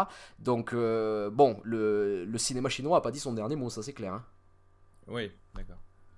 Euh, pour... Bon, je pense qu'on peut clore le, le- la Grande Muraille. On Mm. va un peu la détruire, cette Grande Ah, Muraille. Après, c'est vrai que du coup, on n'a Euh, pas, on n'a pas énormément de- parlé du film, on a beaucoup parlé de contexte autour. Ouais, c'est vrai. Eh, mais Bah, pff, après, je, je sais pas, j'ai l'impression C'est-à-dire qu'on a parlé Bah, de beaucoup de blockbusters, j'ai l'impression qu'on aurait répété beaucoup de choses aussi si on avait vraiment. euh, oui, Ouais. non mais bah, c'est compliqué la grande miraille que dire sur le sur, sur le film. Enfin c'est un scénario qui est assez faible euh, dans l'ensemble, euh, Mm. notamment parce que bah, son point de départ est pas nul euh, vu que le point de départ de l'histoire du coup est est celui de- d'un personnage mercenaire a priori sans foi ni loi et qui tout à coup va se retrouver pris dans une sorte de grande histoire euh, avec la possibilité de de- de- de- d'œuvrer pour un dessin collectif euh, euh, à échelle un peu planétaire en fait. Mais je vais te dire, c'est Euh, quelque chose qu'on a vu mieux. Tu prends Danse avec les loups, alors, par exemple, mais- tu vois, ou des films alors mais le ça truc c'est qui- qu'il y a déjà il y a un problème très important dans le film je crois. Et, et vous m'entendez, enfin vous m'entendrez pas souvent dire ça, mais ouais, c'est le scénario bien sûr en premier lieu, mais c'est aussi Matt Damon en fait. C'est-à-dire que en vrai je ne crois jamais à ce personnage de mercenaire tel que le décrit d'ailleurs son ami euh, donc joué par Oberyn de Game of Thrones. C'est-à-dire où il dit Ouais. euh, non mais t'es un mercenaire, t'es un tueur, t'es enfin ouais. un fumier quoi. Euh, en fait, ce type n'est pas du tout un fumier. Enfin, je veux dire, dès le début de l'histoire, on sent bien déjà un que c'est Matt Damon. C'est-à-dire que c'est Matt Damon au- aujourd'hui, mais c'est important. C'est-à-dire que genre Oui, oui, Matt, c'est un Dam- boy scout, Matt Damon. Matt Damon a- aujourd'hui c'est devenu un boy scout. Ça n'a pas toujours été le cas parce qu'il y a quand même eu une petite parenthèse avec les infiltrés de, de Scorsese, etc. Où, où- enfin, il a quand même interprété du coup des, des personnages un peu plus ambigus. Et puis aussi d'ailleurs chez Nolan euh, dans, dans Interstellar. Dans Interstellar, ouais. C'est Euh, éloigné de son, euh, mais- de son, De son bos- moi de son profond. bostonien. Mais je vais te euh, dire, à chaque fois, ces réalisateurs que tu cites se sont servis de son image de boy scout pour la détourner. et c'est ça. Mais, mais- mais- total, non, non, complètement, t'as raison. C'est-à-dire que du coup, il, il faut en jouer narrativement. Or, le problème, c'est que déjà là, on, bon, on nous balance un peu ça au visage, mais la vérité, c'est que bah, Matt Damon, on le voit rien faire de si répréhensible que ça. D'accord, il Ouais, vient ouais. pour piquer un Non. peu de poudre à canon, mais enfin, pas de quoi en faire un plat non plus. On le voit pas trancher des têtes de Chinois euh, à tout va euh, pour euh, accomplir sa mission, c'est pas du tout le cas. Donc du coup, en fait, il y a, y a aucune euh, compromission morale euh, à l'endroit du personnage dans la manière dont il est exposé, si bien que le mettre face euh, à ces contradictions qu'il n'a pas vraiment euh, pour dire euh, mais attends mon vieux en fait t'es pas comme ça et lui de lui dire non mais tu te rends pas compte euh, en fait euh, là j'ai l'opportunité de, de me racheter parce qu'il y a un truc de rédemption en fait dans le fond ça pourrait presque être un récit de rédemption et le récit ne peut jamais opérer pour cette raison en fait. Et, alors, soyons clairs, hein, c'est c'est parce que c'est pas bien écrit, et, et aussi parce que c'est un très gros film, et où du coup on ne peut pas faire couper des têtes de chinois à Matt Damon, en fait. Mais, ouais, parce que par ailleurs, en plus, ce serait sans doute un peu compliqué euh, Oui. sur le plan discursif. Oui. mais, euh, mais, mais quoi qu'il en soit, c'est- délicat parce que la dramaturgie qui devrait être à l'œuvre dans le film ne peut jamais euh, s'enclencher en fait. Et donc du coup, le- son personnage à lui est très lisse et il est impossible de construire un dilemme sérieux autour de ce qu'il serait profondément et en même temps ce dont il a besoin, à savoir devenir quelqu'un de meilleur et puis en plus tataner des gens pour les beaux yeux d'une très jolie euh, chinoise euh, qui en plus se bat bien. Euh, ben ça prend jamais quoi. Euh, et et, et c'est le plus gros défaut narratif du film. C'est-à-dire que le film ne se relève pas de ce problème-là, jamais. Euh, et voilà, et que dire? Euh, Après, il y a plein d'autres problèmes du coup qui en découlent, mais, mais c'est le problème clé du film. Enfin, c'est vrai que ça vient d'un truc, c'est-à-dire que Hollywood ne veut plus faire des salauds. C'est-à-dire il peut, Non. il peut prétendre vouloir faire des salauds, mais c'est toujours des salauds qui, euh, Ouais, qui c'est sauvent ça. des petits chiots. Quoi. C'est ça, c'est ça. non mais c'est Oui, vrai. ce que, ce que j'allais dire pour aller dans ton sens, c'est que en fait, la première scène euh, où on voit Matt Damon parler, et il, il refuse plus ou moins d'abandonner tu sais, le troisième comparse. Mais complètement, c'est un super bon gars. Donc euh, en fait, c'est vrai que dès que tu le vois normalement dans son élément naturel euh, agir avec ses potes bandits, mais en fait il, il est quand même super cool. Donc, c'est- donc euh, bon, c'est vrai que ça. Euh, bon, de là à dire, oui, enfin je sais pas, je- oui, je, je comprends que qu'effectivement en termes d'arc, c'est un faux arc pour ce personnage et donc euh, pour tout le film. Euh, ceci dit, moi je vais, enfin je vais dire tout, tout le reste m'a m'est passé tellement au travers que pour, pour le coup je oui, je saurais pas trouver euh, je saurais pas dire si pour moi c'est le problème clé. Ah, non, mais, non, mais il y en a exemple, plusieurs. De toute façon, il y a plein de trucs bizarres dans ce film. C'est-à-dire que. plusieurs Mais clés. par exemple, même si on devait parler de, de la séquence d'ouverture, enfin, c'est pas exactement la séquence d'ouverture, mais c'est la deuxième séquence du film. C'est-à-dire le moment où nous sont présentés euh, les extraterrestres, même s'ils nous sont présentés vite fait parce qu'on les voit pas vraiment. C'est une séquence qui est très, très, très, très, très bizarrement pensée. C'est-à-dire que c'est une séquence, enfin, pour la résumer en deux mots, euh, c'est, on peut, en plus on peut spoiler, c'est le début du film, il n'y a pas de quoi en faire un plat. Euh, mais en gros, euh, donc Matt Damon et, et ses comparses sont en train de bivouaquer. euh, en se dirigeant euh, vers la Chine pour aller piquer de la poudre bizarre, et, euh, et tout à coup ils se font attaquer par un monstre en fait qui s'avérera être un, un repéreur parmi les monstres machin et le truc c'est que euh, on ne voit jamais ce monstre. Euh, et c'est monté du coup hyper bizarrement c'est à dire que euh, c'est Ouais. comme s'il y avait une sorte d'immense hors champ sur ce monstre au point que en vrai j'ai commencé à me poser des questions. Je me suis dit mais attends mais en fait ces monstres ont le pouvoir de se dissimuler enfin comme je sais pas dans After Earth par exemple de Shyamalan, enfin ce genre de pouvoir, je me suis mis à m'imaginer des trucs comme ça et qu'en fait il l'avait tranché euh, un peu par chance ou par intuition et que du coup tout à coup euh, bah, il avait récupéré un de ses membres. Mais, mais je me suis dit waouh ils ont un super pouvoir en fait. Et en fait non pas du tout, Euh, on, on les voit très très bien, ils se dissimulent pas de manière particulièrement singulière. Oui, d'ailleurs, c'est la seule scène, Euh, où, c'est la seule scène où ils seront montrés un peu comme ça, puisque deux- littéralement deux ou trois minutes ça plus n'a tard, on va les sens. voir en plein cadre. on les voit plein cadre en train de cavaler dans la Ah, plaine. c'est- et C'est marrant parce que toi, toi tu t'es posé une question euh, dans, dans la narration en te disant si ça se trouve ils ont des pouvoirs Ouais, qu'on ne connaît bah- pas. Et moi je me et moi je me suis posé la question de je, je crois que j'ai regardé ailleurs que, que sur l'écran non mais c'est euh, intéressant. pendant cette scène parce que c'était monté tellement j'étais mais c'est extrêmement passé. bizarrement monté. Non, mais je en vois fait, un bras qui a mais été alors, ce qui est assez dingue, c'est que c'est presque monté en fait comme un film fauché qui aurait envie genre de mettre des monstres dans son histoire. C'est-à-dire qu'il ne peut pas les montrer parce qu'il n'a pas l'argent pour. Euh, Non mais c'est très étrange, c'est vraiment très bizarre. Euh, et, du coup, et du coup, c'est vrai que c'est compliqué parce que bon, euh, quand tout à coup ta scène liminaire est ratée à ce point, c'est-à-dire qu'en plus c'est mal découpé, etc. tu te dis, d'accord, donc en fait, ce qui faisait la force de Zhang Yimou, c'est-à-dire genre une, quand même une certaine capacité à, filmer un peu des combats et, et- à rendre ça sympa, même si c'est pas du tout le meilleur parmi les réalisateurs chinois de sa génération pour, pour faire ça. Enfin, il y a des gens beaucoup plus forts en, en wuxia-pian, mais euh, mais Ouais. euh, mais c'est compliqué, c'est-à-dire que vraiment dès le début le film a des problèmes énormes et ils sont dans ces deux ou trois premières scènes. Et ensuite ils les traînent pendant euh, tout, tout le film quoi. Ouais, pendant tout le film. ouais. C'est étrange, ouais, de, de la part de Zhang Yimou parce que, enfin, moi, je- moi-même, je suis vraiment un fan de, de ce qu'il a pu faire dans dans ces films iconiques, effectivement. Euh, encore une fois, moi, je suis un gros gros fan de Hero et je je je retrouve pas du tout, par exemple, ce, ce réalisateur-là dans ce Ouais. film. Mais bon, Après le problème c'est que c'est pas un film de Euh, KPDP en fait. C'est-à-dire que comme on est face à des monstres, bah, on peut pas se battre contre des gens qui ont des épées. Et, et je pense que ça lui Oui. fait, ça fait du mal au film. Enfin, ça fait du mal en tout cas à ses compétences de Ouais. metteur en scène. Euh, mais ah, parce qu'au demeurant, enfin, c'est- vraiment pas un manchot. Il y a quand même des plans qui sont hyper bien composés. Enfin, il y a un sens, il y a quand même un sens de l'espace, etc. Mais mais c'est vrai qu'on sent qu'il est pas à l'aise avec le film de monstre, avec sa représentation, avec son iconisation. C'est pas son truc. Et, euh, et voilà quoi. Et en vrai, il s'en fout un peu. Il cherche et- pas, il cherche pas à le il faire. s'en fout, et il s'en euh, fout un peu, c'est-à-dire que c'est un peu, on sent que pour lui c'est l'occasion fait le larron, c'est-à-dire que euh, il était sur une shortlist pour faire ce film, c'était un gros film et, euh, et voilà, il y allait en se disant qu'il qui allait quand même pouvoir s'amuser un peu, Parce que ce qui me fait même penser à, pas ce qu'il préférait faire. à voir Edward Zwick au scénario, je me demande s'ils avaient pas d'abord envisagé à ce que ce soit un réalisateur américain qui fasse le film. C'est très possible. genre Robert Zemeckis, tu Mm. vois.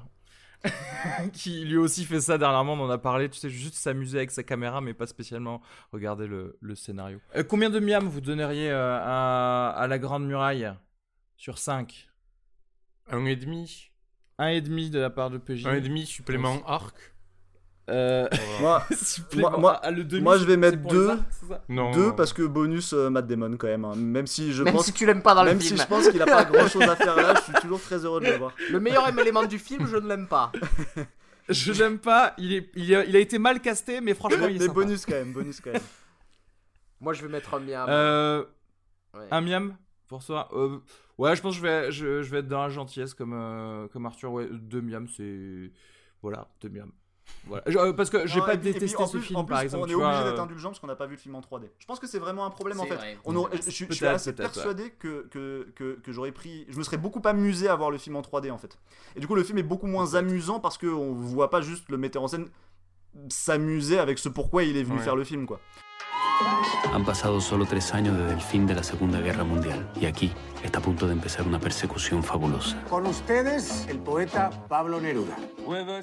Neruda, qu'est-ce que vous avez pensé de, de ces Alors- films Vous l'avez vu tous les deux d'ailleurs Ou euh, Arthur, tu l'as vu Je l'ai aussi vu ce matin à 8h55 au Hall et j'ai enchaîné avec la Grande Muraille. 8h55 Ah, mais non, mais j'ai- Ah ouais, d'accord. Toi, t'es en mode podcast. Ah bah, c'est-à-dire euh, que genre, là, là en fait je, je vais pas vous mentir, hein, je pense un peu à haute voix, c'est-à-dire que je suis sorti de la salle de cinéma après avoir vu deux films, et puis je vous en parle quoi, comme si je savais euh, tout à fait ce que j'en pensais. Alors, C'est le principe du Le- podcast. le, le truc avec Neruda, c'est que c'est un film qui m'a pris complètement au dépourvu. C'est-à-dire, c'est pas du tout ce à quoi je m'attendais. Et je m'étais dit qu'il fallait que je le voie une deuxième fois avant d'en parler pour le podcast parce que j'ai beaucoup de- d'interrogations sur ce film.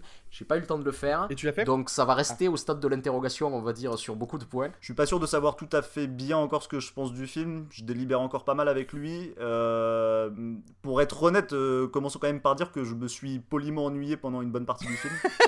Euh, et on pourra ensuite euh, discuter de pourquoi hein, d'ailleurs, euh, parce que c'est intéressant. Euh, après, je vois bien que c'est un film qui a de la richesse thématique, euh, qui a quelques propositions de forme à droite à gauche, même si ça on pourra en parler aussi parce que je, je- je suis loin d'être convaincu partout. Ouais. Et en plus de ça, j'ai tendance à penser que c'est souvent un peu paresseux et très redondant, ce qui je trouve pose problème. Euh, mais on, y- on pourra y revenir après plus en détail. Et Voilà. juste, je donc c'est euh, le réalisateur, c'est Pablo Larraín, qui est un, réalisateur que je connais bien. Je crois que j'ai vu tous ses films.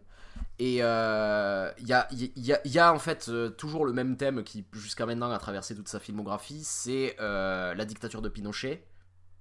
Qui fait une apparition dans le et, film, euh, et, Ouais. euh, et et l'histoire et, et l'histoire du Chili et son et, et- et son rapport avec sa politique quoi c'est à dire que euh, son premier film c'était Tony Manero qui était l'histoire d'un euh, d'un sosie de John Travolta dans la fièvre du samedi soir euh, durant le durant la dictature de Pinochet et en fait qui se mettait à tuer des gens pour pouvoir euh, pour pouvoir s'acheter des accessoires pour faire euh, Tony Manero dans la fièvre du samedi soir etc etc et il y avait clairement de toute façon déjà ce rapport avec la culture américaine par le personnage de Tommy- Tony Manero et la manière dont le, le Chili se tue lui-même en fait euh, pour essayer de, de pour essayer de ressembler à cette culture américaine. C'était présent là. Il a ensuite fait post-mortem sur euh, la, la, la fin de la présidence de Salvador Allende et le coup d'état de, de Pinochet. Après, il a fait euh, un film qui pour moi est un, est un chef-d'œuvre et son seul film abouti à ce jour, c'est Non Mais j'en ai entendu parler, mais je l'ai pas vu. sur le, sur le plébiscite qui a viré euh, Pinochet du pouvoir et où on suivait le directeur marketing de la campagne pour le nom, Ah, euh, qui était oui, oui. déjà joué par, euh, par Gaël Garcia Bernal. Ok. Oui, Et euh, ici, à nouveau, il, euh, parle de l'histoire du Chili en plein en parlant de Pablo Neruda, un poète et homme politique euh, communiste euh, chilien. Et il y a quel- s'il y a quelque chose qui traverse, qui traverse un peu toute cette filmographie, c'est cette idée que le Chili s'est fait voler son histoire par les États-Unis, grosso modo. Puisque c'était, euh, c'est un pays qui, visiblement, en tout cas, il le montre comme un pays dont la population est plutôt de gauche, aurait voulu sans doute se rapprocher un peu plus du communisme. Et en fait, ce destin leur a été volé un peu par les États-Unis qui a voulu placer Pinochet, euh, Au Pinochet au, au pouvoir. Et Oui, et d'ailleurs- même ce dictateur-là est présenté comme un peu un laquais de... Des États-Unis, des déjà. États-Unis du pouvoir américain. Et en fait, il y a, Et c'est un homme de gauche d'ailleurs. il y a, y y quelque chose, c'est que j'étais rentré dans le film hein, vraiment en, en- en pensant qu'il allait euh, vraiment parler de cette, euh, de, de cette histoire-là, etc., etc. Et bizarrement, en, en regardant Neruda, j'ai pas l'impression que ce soit vraiment le cœur du film. C'est-à-dire que j'ai l'impression que le film part autre part, et on va, on va peut-être en parler un peu plus tard. J'ai l'impression que ce film parle de, de, la- de, euh,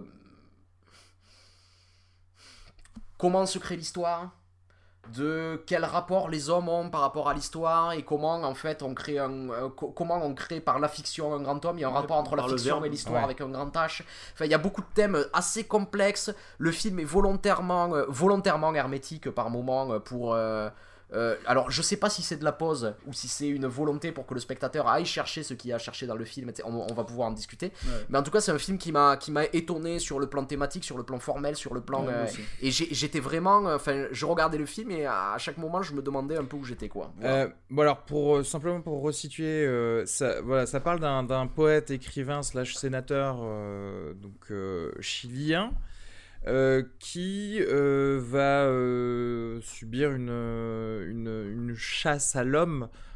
disons, étant donné que voilà le parti communiste étant, étant tom- tombé, comment dirais-je, dans le domaine quasiment criminel par le, de par le gouvernement ma- marionnettisé par les, par les Américains. Ce sénateur communiste va devoir donc partir, s'exiler, en tout cas tenter de s'exiler, puis ensuite se cacher et, rater son exil, et en fait se cacher plus ou moins euh, euh, au Chili en tentant, de s'évader de, cette espèce de d'inspecteur euh, ou de chef de la police qui est Oscar Peluchono. Peluchono. Qui est joué par Gaël Garcia Bernal. Alors, et, et le film, il était un peu marketé en mode euh, euh, voilà, et vous allez voir que ce, poète va euh, en fait laisser des indices. à l'inspecteur et va se créer une sorte de jeu de chat et, et- de la souris etc et en fait ce- c'est enfin, faux quoi parce que ça, ça, arrive euh, à la limite dans une scène et demie et, franchement dans la moitié enfin pas la moitié du film mais quasiment après les 15 premières minutes le film n'a aucun rapport euh, vraiment avec ça. On euh, pas de rapport effectivement comme tu le dis non plus à ce que je m'attends et je m'attendais peut-être un petit peu à ça une petite pensée politique. Et je m'attendais un je m'attendais à la limite à de la poésie et j'en ai eu à la fin fin de ce film que j'ai vraiment par contre vraiment beaucoup beaucoup apprécié Euh, par contre le milieu du film euh, c'était horrible Euh, c'est-à-dire qu'il n'y avait aucun. Alors, moi, je me suis fait chier, vraiment. Il y avait vraiment au- Je me suis un peu au- ennuyé aussi. aucun vrai changement d'état, ni de propos particuliers, ni d'intérêt à nous voir les euh, voir le, le Neruda euh, se, se cacher à tel ou tel endroit. D'ailleurs, en fait, il le fait pas, il se cache pas, il reste pendant assez longtemps dans un même Mais- endroit. Non, mais en fait, en fait, non, mais en fait, euh, Vas-y, vas-y, pardon. En, en- en fait, le truc, c'est que c'est un faux thriller. C'est-à-dire que, c'est-à-dire que pendant un bout de temps, on se dit d'accord, en fait, cette histoire, ça va être l'histoire d'un thriller, grosso modo, euh, c'est-à-dire quelqu'un qui est en train d'essayer de fuir euh, une autre personne, qui en l'occurrence est un commissaire de police, euh, et euh, va lui échapper. Et du coup, on va passer par tous les codes du thriller, etc. Le film, en fait, n'est pas du tout ça. Notamment parce qu'en fait, et, et c'est quelque chose où il y a déjà des clés de lecture en fait dès le début du film, mais, mais qu'on capte pas forcément tout de suite. Moi, j'ai- mis un peu du temps quand même à comprendre tout à fait ce qui était à l'œuvre. Mais, euh, mais c'est qu'en fait, ce personnage de policier, c'est un personnage fantasmé par, par, par Neruda. Euh, si, si bien que du coup, il, enfin, il- sa nature est d'être euh, éthérée, puisque il- précisément, il n'est pas incarné. C'est- Neruda qui se fantasme euh, pourchassé de manière euh, drastique par la police, alors qu'en fait, Personne Euh, ne veut vraiment si- l'attraper. personne, personne ne veut vraiment l'attraper parce que personne ne veut vraiment en faire euh, un martyr politique sur le plan international que en plus ça lui donnerait plus enfin une voix plus plus avec plus de portée. Euh, et en même temps on n'a pas envie qu'il sorte du pays c'est vrai parce que si tout à coup il sortait du pays il pourrait avoir beaucoup plus facilement euh, des tribunes médiatiques qui lui seraient accordées et tout. Donc donc du coup il y a cette sorte d'équilibre où tout à la fois euh, on met la pression à Neruda pour qu'il se cache et en même temps on n'a pas vraiment envie de l'attraper Euh, si- Ce qui, est, ce qui est quelque chose qui est entériné dès le début parce qu'au moment où il en décide, fait est dès le début ouais. il, il décide de partir en fait, euh, de partir euh, euh, se cacher pour éviter de se faire arrêter, il dit à, à- à un de ses amis euh, communistes, c'est euh, où est-ce que je suis le plus dangereux? Ouais. En prison ou en me cachant? Et en fait, c'est un peu ce qui traverse tout le film, c'est-à-dire Ouais. que euh, euh, de quelle manière cette icône, parce que finalement c'est ça, même plus que les plus que les idées politiques qui pourraient être portées par quelqu'un d'autre, c'est le fait qu'il soit une icône, que ce Ouais, soit un complètement. poète qui écrive euh, très bien, etc., Alors- etc. Euh, je suis je, je dois revenir sur ce que tu viens de dire, euh, à- Arthur, parce que autant voilà cette euh, sa, sa position, qu'elle soit dans le Chili ou en prison, et- etc. On, bon, on comprend les enjeux au début du film. Par contre, le fait que le, son poursuivant soit fantasmé et le fait qu'il euh, il soit pas réellement recherché par, par, par la police, etc., ça, euh, ça arrive assez, assez tard dans le film. Et du coup, là. euh, Je- et- je- je et- suis- Ouais, genre dernière Ouais, voilà, dernière je, suis- je suis assez, je suis assez- non mais je suis d'accord avec toi. C'est-à-dire que je- en vrai, on se met à relire le film Voilà. à l'aune d'informations qui nous paraissent assez voulais- récit. ça Voilà, que je voulais exactement. dire, en Parce fait. que dit comme ça, tu, tu, les gens pourraient croire que c'est bien dès le début. Euh, non, non, non, non, non, mais pardon, Voilà. non, mais non, non, oui, non, Non, non. Complètement. Est-ce que je me suis mal exprimé Non, enfin, tu l'as bien euh, fait, et- mais c'est juste, et- il et faut ce, et ce, et ce d'autant plus d'ailleurs que, que, que pour être euh, honnête, j'ai ressenti ce que tu as ressenti, c'est-à-dire que pendant euh, deux tiers du film, je, je pensais quand même qu'on s'inscrivait dans le genre du thriller. Or, je voyais bien que, que- que- en fait, il y avait quasiment jamais une scène qui essayait de faire, euh, enfin, de- d'embrasser Ouais. le genre du thriller. Par exemple, il y, a- y y un moment euh, euh, qui est quand même assez caractéristique de ça. C'est à un moment donné, le, le- le personnage se retrouve à aller dans un bordel alors qu'il est supposé se cacher. Il se retrouve dans ce bordel. Bon, il y a toute une scène qui se passe avec un chanteur dans, dans ce bordel, etc., etc.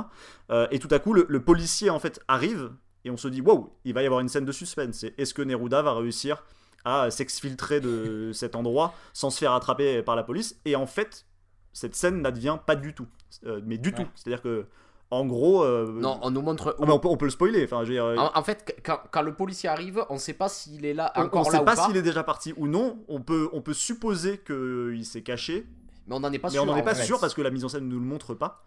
Euh, et, en fait, et en fait, le policier finit par, euh, par repartir et on découvre que euh, Neruda euh, s'était affublé d'une perruque pour se faire passer pour une femme. Il était en fait caché parmi les prostituées. Ouais. Et, et, et, et- et donc, en fait, le, le, le film n'essaie jamais de construire un Oui, suspense. Jamais. mais ceci quoi. dit, c'est possible. Enfin, je veux dire, euh, on peut très bien réussir sans film euh, sans ça. Effectivement, bon, c'est pas euh, assez rapidement. On se dit bon bah ok, ce sera pas un thriller, c'est pas grave.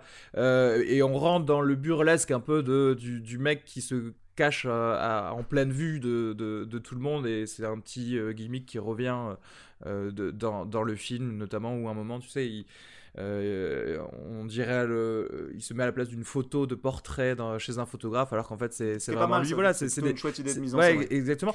Il y a des bonnes petites idées de, de mise en scène assez oniriques en fait qui arrivent en plein, en plein milieu de, de dialogue euh, où tu vois deux personnes qui se parlent euh, d'une certaine manière, mais en fait euh, euh, le plan d'après ils sont en train de se parler de beaucoup plus Alors, près, Oui, etc. complètement Ouais, déconstruit. et Alors, ça, par contre, à ça, par contre, j'aimerais quand même bien dire un truc sur ça. Ouais, Euh, c'est que en effet, c'est déjà dans le film. Enfin, c'est au tout Oui, début du film, ça. ouais. C'est-à-dire que mais c'est tout de suite, il y a des conversations en fait qui se passent euh, dans la continuité de la conversation, mais dans différents décors.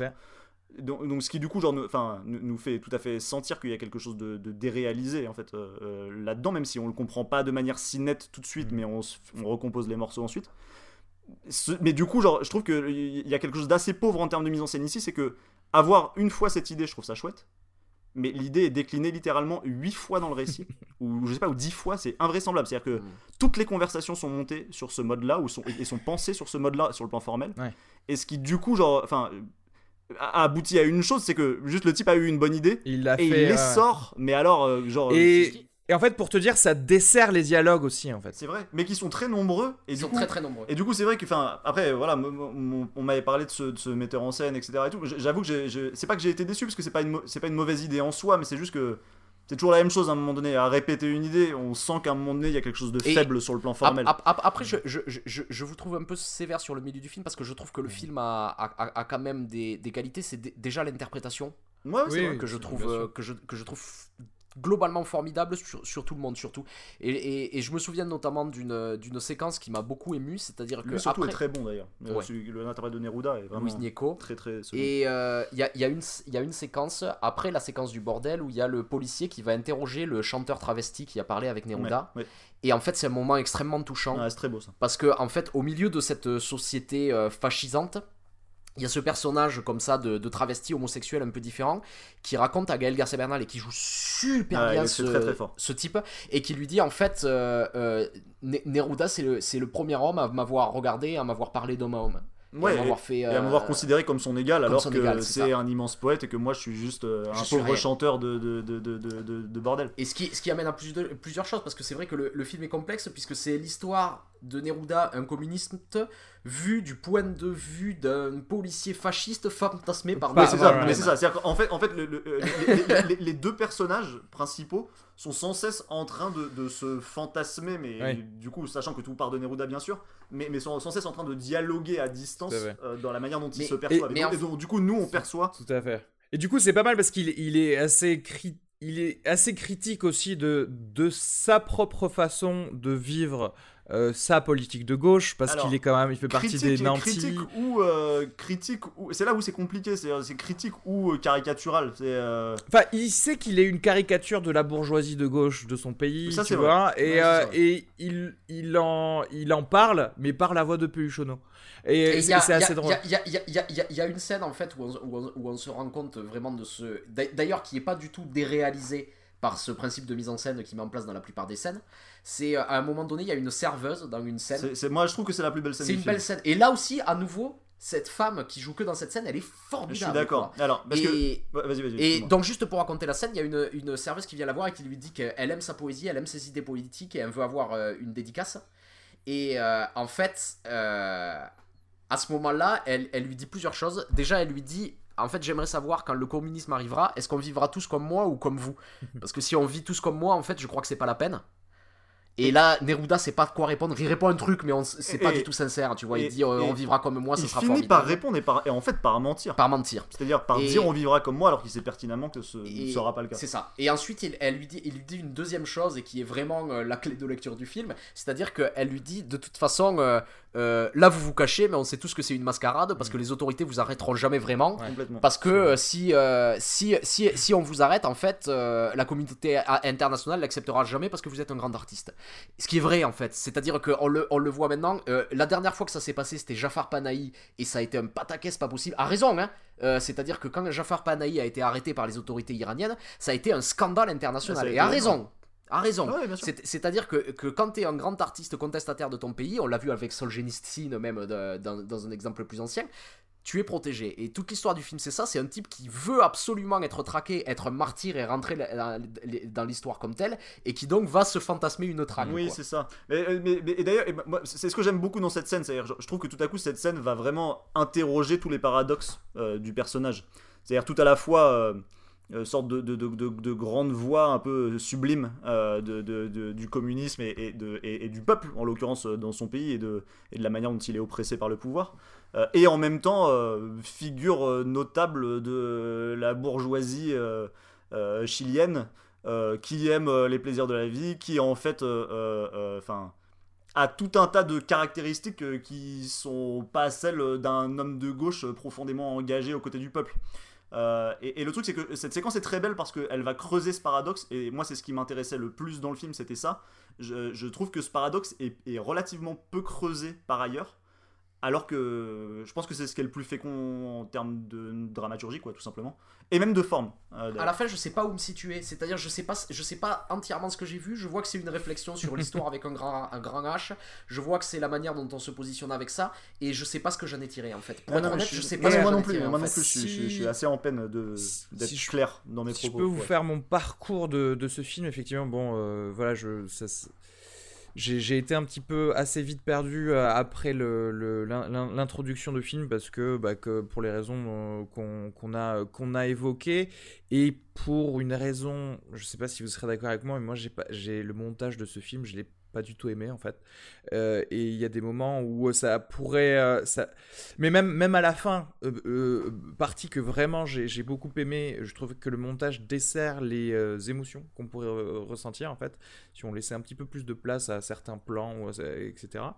Euh, et en fait, euh, j'ai eu le temps par contre de, de me dire tiens, là je suis en train de m'ennuyer et j'ai analysé du coup un, un- un petit peu l'image et la photo par exemple de, de ce film. J'étais en train de me dire tiens, On peut en Ouais, parler, c'est j'étais en intéressant. train de me dire, tiens, la- cette Ça. photo, elle est, euh, elle est un peu euh, rougeâtre dans la, dans la, dans la Elle journée. est, elle est, elle est Ouais. magenta. Moi, je la Comme- trouve comme moche, la pou- mais, non, mais mais- c'est intéressant. On va pouvoir en que- parler parce que je, je, je pense que c'est oui, volontaire. totalement. Et moi, je pense que c'est justement, c'est je, je pensais à la, à, ce sol rouge euh, du, tu sais, du Chili, etc. Je la trouve aussi un peu froide euh, dans, dans, dans certains moments. Et, et en fait, j'avoue que la, si- la dernière partie, c'est totalement personnel, mais à un certain moment, quand euh, voilà, Gaël Garcia Bernal parle euh, de, euh, de Neruda qui voudrait donner une mort au personnage de, de, de, de Peluchono, il, il parle de, d'une mort de policier froide, rouge, avec, euh, avec euh, je, sais, je sais plus ce qu'il disait, avec, avec des éclats de, euh, de, de je ne sais plus quoi. Et c'est bizarre parce que quand il a dit ça, je me suis dit, tiens, il est en train de parler de ce film en fait. Il est en train de parler de la photo de ce, de ce film. J'ai trouvé ça encore plus beau dans ce, dans ce petit morceau de poésie qui est, qui est la fin. Parce que vraiment, pour moi, le film bascule quand le personnage de Peuchono parle à la femme de Neruda et que en gros elle lui dit euh, mais tu es un personnage de fiction. Ce qui et, ça et là je me suis dit ah enfin quelque chose d'intéressant. Et à partir de là c'est même c'est à partir de là qu'il y a la vraie course poursuite entre guillemets dans le sens où euh, euh, où le on voit Peuchono s- voilà sortir de sa casquette de flic euh, euh, urbain et commencer vraiment à le pourchasser dans le, le Chili intérieur dans les terres etc et euh, avec des scènes euh, très jolies de, de, de solitude, de, euh, de réflexion aussi sur, sur les, les millionnaires qui ne veulent pas pa- payer de taxes, etc. Et voilà, c'est cette dernière partie pour moi, enfin, c'est c'est ce qu'aurait dû être le film en fait beaucoup plus tôt. beaucoup plus tôt. C'est, c'est, c'est- je, je- je dois, je dois avouer qu'aussi ce, ce, le, le fait que ça arrive si tard, le fait qu'on découvre que le, le personnage de Gaël Garcia Bernal soit un personnage de fiction, et que du coup je doive passer la fin du film à repenser ce que j'ai vu au début pour essayer de, de comprendre, c'est, ça fait partie de ces éléments aussi qui aident pas à essayer de, Ouais, tu c'est vois, de. Ah mais c'est compliqué, c'est un, film euh, objectivement qu'il est dur de- de- d'appréhender en une vision, ce qui est franchement est en fait quand même un défaut du film, soyons clairs. Enfin pour moi c'est pas une qualité ça. Euh, la qualité, Ah, non la qualité pour moi la, une, une- non, les- les- les- les- les- la, la plus grande qualité que peut avoir un film, c'est en fait de pouvoir être euh, appréhendé dans une certaine mesure en tout cas à la première vision et, et de prendre plaisir du coup à appréhender dans une certaine mesure le film et ensuite pouvoir le revoir et se rendre compte qu'en fait il y a des couches de sens Mm. cachées qu'on n'avait pas vues etc et, et voilà ça, et ça de- se et- discute quand même, je, je pense, mais euh, ouais. bah en tout cas bon peut-être t'as raison il y a peut-être de la subjectivité là-dedans en tout cas c'est ce- plutôt ce que j'aime au cinéma moi j'avoue je suis pas quelqu'un de- d'extrêmement fasciné par euh, l'ésotérisme au cinéma c'est quelque chose vraiment qui, qui m'en touche une sans faire bouger l'autre quoi. Je, je- vraiment ça m'intéresse pas beaucoup Ouais. mais, mais après là j'avoue que c'est subjectif et que c'est personnel et que je peux comprendre aussi que quelqu'un euh, me dise ah oui tu te rends pas compte c'est formidable de découvrir un film en trois fois et en fait tu te rends compte à la troisième vision que c'était un chef d'œuvre Ouais. moi, je trouve ça discutable, mais euh, simplement, mais aussi pour une bonne raison, c'est que mais je, je continue de penser que le cinéma est un art populaire. Euh, et du coup, et je pense que ça, c'est c'est une approche euh, anti-populaire. tu le trouves et trop qui hermétique prend- en fait Et qui, prend, et qui prend le cinéma à contre-pied. Ce qui peut être intéressant à nouveau, genre, c'est juste que c'est pas ma cam. Ouais. mais, euh, Euh, ouais, ouais. Oui, mais, mais, mais là, en fait, tu touches, tu touches un, un désaccord. euh, parce que, en fait, j'ai j'ai lu une interview de, euh, de Pablo Larraín et qui a expliqué qu'il avait écrit avec son scénariste euh, Guillermo Calderón une, une première version du scénario qui était euh, beaucoup plus linéaire et qu'ils ont décidé de le retravailler en, en, euh, en faisant exprès d'être plus hermétique. ok. C'est-à-dire qu'il va à l'opposé de, de ce que. c'est- c'est- C'est-à-dire que c'était une volonté. Et après, c'est- la question, c'est de se demander est-ce que c'est vraiment. Et j'ai pas la réponse. hein, est-ce que c'est vraiment pour essayer de, de mieux parler du fond, de mieux parler de, de ce dont il voulait parler Ou est-ce que c'est de la pause, quoi Ouais, bien sûr. Non, mais c'est compliqué. De fait, c'est des, films qui sont souvent durs à analyser. Et, d'ailleurs, et, c'est les films qui sont les plus durs à faire parce que c'est toujours la même chose. Euh, pour, réussir à bien, à très bien écrire une histoire comme ça et à la rendre satisfaisante pour le spectateur, même dès la première vision, en fait, il faut avoir une compréhension très très très fine des rouages d'une dramaturgie classique pour savoir à quel endroit je peux déconstruire, à quel endroit je peux prendre à contre-pied, comment le faire, etc. Et euh, et- il y a des cinéastes qui le font très bien. Enfin, je veux dire, David Lynch est un cinéaste hyper intéressant. C'est quelqu'un qui a un rapport au récit très très très singulier.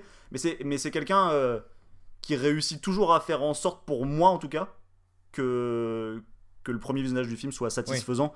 Même s'il y a beaucoup beaucoup de choses à découvrir. Ou en tout cas, même de te Lynch- donner Lynch, c'est envie. beaucoup plus de t'amener dans le moment présent, en fait. Ouais, c'est vrai. C'est-à-dire que scène en scène, j'ai l'impression de suivre un thriller, et quand je les mets les unes à côté des autres, j'ai l'impression de plus que ce soit plus du tout Oui. le cas. Tandis qu'ici, dans le film, quand je le regarde, je suis mis à que, distance. ce- que ce soit plus que la somme, mais aussi, euh, voilà, ce qu'un Lynch peut te faire, c'est euh, te donner envie d'un revisionnage si effectivement dans un revisionnage il y a quelque chose d'autre. Moi je t'avoue que Neruda je le regarderai pas de suite, tu vois. Euh, et après, moi ce que j'ai imaginé c'est que c'est une tentative d'hommage à Neruda de construire le film comme un poème parce que euh, et l'herméticité du film Je ça, ça je viendrait Je de connais là. pas l'œuvre de Je- Neruda pour et, euh, Je connais trop mal son œuvre. Ouais, dire. mais et- c'est mais le- pas du tout. Enfin, c'est une ligne de. À mon avis, c'est une grille de lecture Le- euh, qui le fait, fait- du sens. hein, Je pense mais- qu'elle est vraie en vrai. Le fait est que la, la vérité, c'est que je, je ne pourrais pas te redire ce qui s'est passé au milieu du film parce que pour moi, il s'est rien passé. Donc c'est vrai que je, je comprends pas trop trop. D'ailleurs, toi, qui- toi qui parlais de, du- du- de la rapide euh, apparition de, de Pinochet, je- enfin, je, pour, franchement, elle était inu- inutile en vrai. Euh, Il y, il y avait pas, il y avait, il voulait pas vraiment dire quelque chose. euh, avec, avec cette mini, c'est- c'était Sans un doute, plan, qu'il y a, tu vois. sans doute qu'il y a quelque chose, mais c'est difficile à appréhender. C'est-à-dire que quand, quand tout d'un coup on appelle un soldat et on lui dit Eh, Pinochet Ouais, il y, pourquoi a, il y a un truc qui se déclenche, mais tu sais Et pas ouais, trop quoi. et ça va Oui, nulle oui. part. Enfin, je sais pas, j'ai l'impression, on, aurait dit un, un caméo d'un Marvel, tu sais. je sais pas pourquoi il veut me, me montrer ça, euh, s'il y avait un propos derrière. Alors que bizarrement, euh, bah, tu vois, moi autant l'ésotérisme de la fin me parle plus et je comprends plus Ah, mais- de la, vo- la volonté de faire un truc comme ça, comme la fin, euh, plutôt que, euh, que, le, que le reste du film en fait. En tout cas, je, je, je vois plus quelqu'un qui essaye de me dire quelque chose en fait. Voilà. Euh, Mais pa- pa- pa- parce qu'après, ce qu'il y a, c'est que mê- même si le film m'a pris au dépourvu, je pense que le, le sujet dont il parle, c'est-à-dire euh, l'image qu'on se fait d'un grand homme et comment on crée cette image d'un grand homme, je pense que c'est un sujet extrêmement euh, intéressant en fait, qui, qui est peu traité. C'est vrai. Et, euh, et en fait, je suis pas. J'ai j'ai vraiment l'impression de ne pas avoir été satisfait par ce film de ce point de Ouais. vue-là. Ouais, C'est-à-dire, c'est c'est vraiment le, le truc que je lui reprocherais le plus, c'est ça. Parce qu'après, à côté, moi, il y a, euh, même il y a, il y, a, il y a des moments plutôt drôles, tu vois, qui m'ont qui, m- qui m'ont amusé. Il y a vraiment des moments, à un moment donné, il y a quelqu'un qui décrit le personnage du flic, ou il y a quelqu'un qui lui dit euh, Et euh, ce flic que vous avez vu, à quoi il ressemble? Et le type lui répond Ben, il a l'air à moitié idiot et à moitié con. Oui. Et ça, ça m'a fait rire, mais. Ouais, euh, et il y a plein de moments comme ça, quand Neruda s'amuse dans le bordel ou les- des trucs comme ça. Il y a des scènes que tu as envie de suivre où en fait tu, tu vois clairement, et, et- et ça je le pense vraiment, que Laraine en fait est un, euh, est un cinéaste extrêmement intéressant, qui a des trucs à dire et tout ça. Mais je, mais je le trouve aussi inégal, c'est-à-dire, co- comme je t'ai dit, pour moi, il y a un seul film abouti de toute sa filmographie pour le moment. Mais en tout cas, je continuerai à voir ses films. Et j'ai un truc à dire, son prochain film sort dans deux semaines, et il va parler pour la Oui, première fois de l'histoire des États-Unis. Oui. C'est Jackie, et il me tarde de voir ça. Ouais, ouais, c'est vrai. Qui lui sera probablement un vrai biopic. Ouais, bah, mais parce que en fait, chacun de ces films est complètement différent du précédent, à la fois dans la forme et dans. Enfin, c'est, il est assez protéiforme et étonnant, moi je trouve comme type. Ouais, c'est vrai. Com- Ah, je connais mal son œuvre, et mais il, cherche des choses, quoi. et je sais pas comment te dire. Là, j'ai l'impression d'être passé un petit peu à côté de quelque chose. Je suis content qu'il ait cherché quelque chose, et je sais qu'il va faire quelque chose de complètement différent après. Enfin, tu vois ce que je veux dire? Non, Il y a non, un truc sûr. comme ça de. Ah, puis il y a des belles idées de cinéma. Enfin, en effet, tu parles de ce moment où on le voit se cacher dans un cadre, etc. Et du coup, être déjà iconisé comme une Mm. figure euh, historique, etc. Enfin, il y a un truc assez beau à cet endroit. Et Il y a un moment juste aussi euh, après où on le voit en voiture passer autour du palais présidentiel et, cla- Klaxonner. et klaxonner Ouais. pour réveiller le président. le Ouais, président. Il y, a- il y a quand même. Non, mais entendons-nous. hein. Il y, a, y y des qualités euh, de, de, de cinéaste euh, claires à plusieurs endroits dans le film. Ouais. C'est juste que je trouve le film trop trop dégingandé bah ouais, mais c'est- s- en fait- sur le plan même de, de ce qu'il propose et, et de, Oui. et de ce qu'il en dit euh, qui fait que je me sens ouais en effet un peu ouais, laissé au, au bord de la route Ce sont des Ouais, petits reliefs, mais ils sont pas ouais. assez, euh, euh, assez liés en fait. en fait j'ai l'impression que ma place en tant que spectateur est trop changeante dans le film Euh, Et en fait, je crois, que j'en- cet ordre je crois que ce film, j'en retiendrai pas un tout, j'en retiendrai juste des moments. Tu ouais c'est je ça dire C'est, et des euh, beaux moments des, des beaux vraiment beaux moments, moments ouais, des, des trucs qui me resteront c'est vrai Oui, c'est ce que je disais au final. Je, voilà, je me souviens pas des... de, la, de la moitié du film, mais, mais ce dont je me souviens, j'ai bien aimé, forcément. Euh, Ouais. Combien Ouais. de miam vous donneriez à Neruda?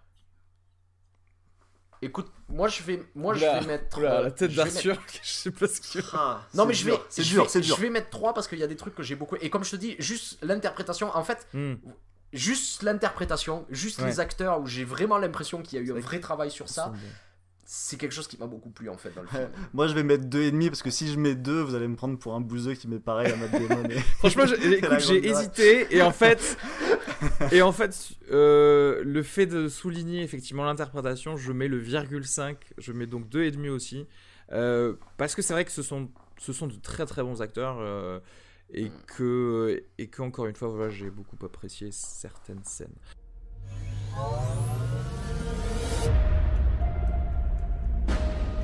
Nous avons embarqué sur la Valonne pour une destination Athènes. Après 120 ans d'hibernation, nous devions nous réveiller dans un nouveau siècle, une nouvelle planète. Mais il y a un an, tout a changé. Euh, Passenger, écoute, on, m'avait pas prévu de- d'en parler de, de ce film. Mhm. Et en fait, je l'ai vu euh, avant-hier, je crois, ou quelque chose comme ça. Et, euh, et alors, bon, très clairement, je- Oui, je- je- je- juste pour situer, quand tu l'as vu avant-hier, tu m'as envoyé un SMS euh, de euh, et prévois un peu plus de temps parce que je, il va falloir qu'on parle de la fin de de Passenger. Passenger. Et, Pas que- et là, je me suis marré, je me suis dit, oui, oui, il va falloir qu'on parle de la fin Mais de pas- Passengers quand même. Pas que de la fin, parce que. Alors pourquoi j'ai envie de parler de la fin euh, d'un film, une fin que je n'ai pas du tout aimé? Parce que la- les 40 premières minutes de ce film, je les ai adorées. Mais vraiment, j'étais en train de me dire, ce film va à des endroits euh, où j'ai jamais vu autant de balls dans un, dans, dans- dans un film, quoi. Et malheureusement. euh, bon, est-ce qu'on peut dire genre spoiler alert? Parce que en fait, on, Non, mais là, on va faire. ouais, là, voilà, spoiler. on va- que spoiler. Voilà, c'est de base, on spoil maintenant. Ok, regardez. Euh, rapidement, on retrace euh, le tout. Euh, une compagnie de voyage euh, interstellaire emmène des colons depuis la Terre vers la planète Homestead 2. Le voyage va durer 120 ans. Tout le monde est en hibernation euh, dans, ce, voyage. Et normalement, voilà, tu, tu, tu sors comme un esquimau une fois que tu es arrivé sur la, planète d'arrivée. Sauf que on connaît des avaries parce qu'il y a eu des petites météorites qui posaient problème et il y a un pod d'hibernation qui s'ouvre. Problème est que c'est un des voyageurs qui se retrouve avec 90 ans de voyage euh, qui lui reste au lieu de euh, se réveiller à côté de la, de la planète. Et il est tout seul ce gars.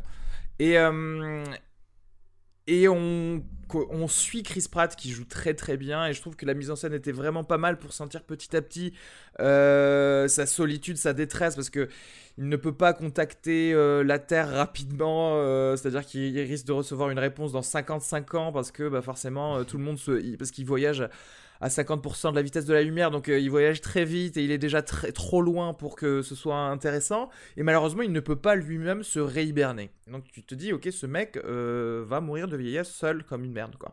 Et, euh, et c'est déjà, c'est un concept très intéressant. Ouais, voilà, ou se foutre en l'air. Et c'est un concept très intéressant et on. Et on et on le comprend vraiment euh, tous les stades de, de, de son cerveau et de le sa de pensée. l'île déserte. hein. C'est- Voilà. Là, là, à ce moment-là, on effectivement. passe à Robinson Crusoe. euh, Alors, Et il en fait- de, de l'île déserte, mais une Il en fait mention. que, que du coup, Voilà. euh, Voilà, spoiler, à hein, tout de suite, hein, une mais- exception près, c'est que il pourrait, pour se sentir moins seul, euh, réveiller quelqu'un. c'est ça. Et, euh, et, et, et juste là, d'où idée de génie, ouais, un homme perdu sur une île déserte décide d'amener de force un autre personnage sur cette voilà, Oui, c'est pour ça. ne plus Idée- être seul. île.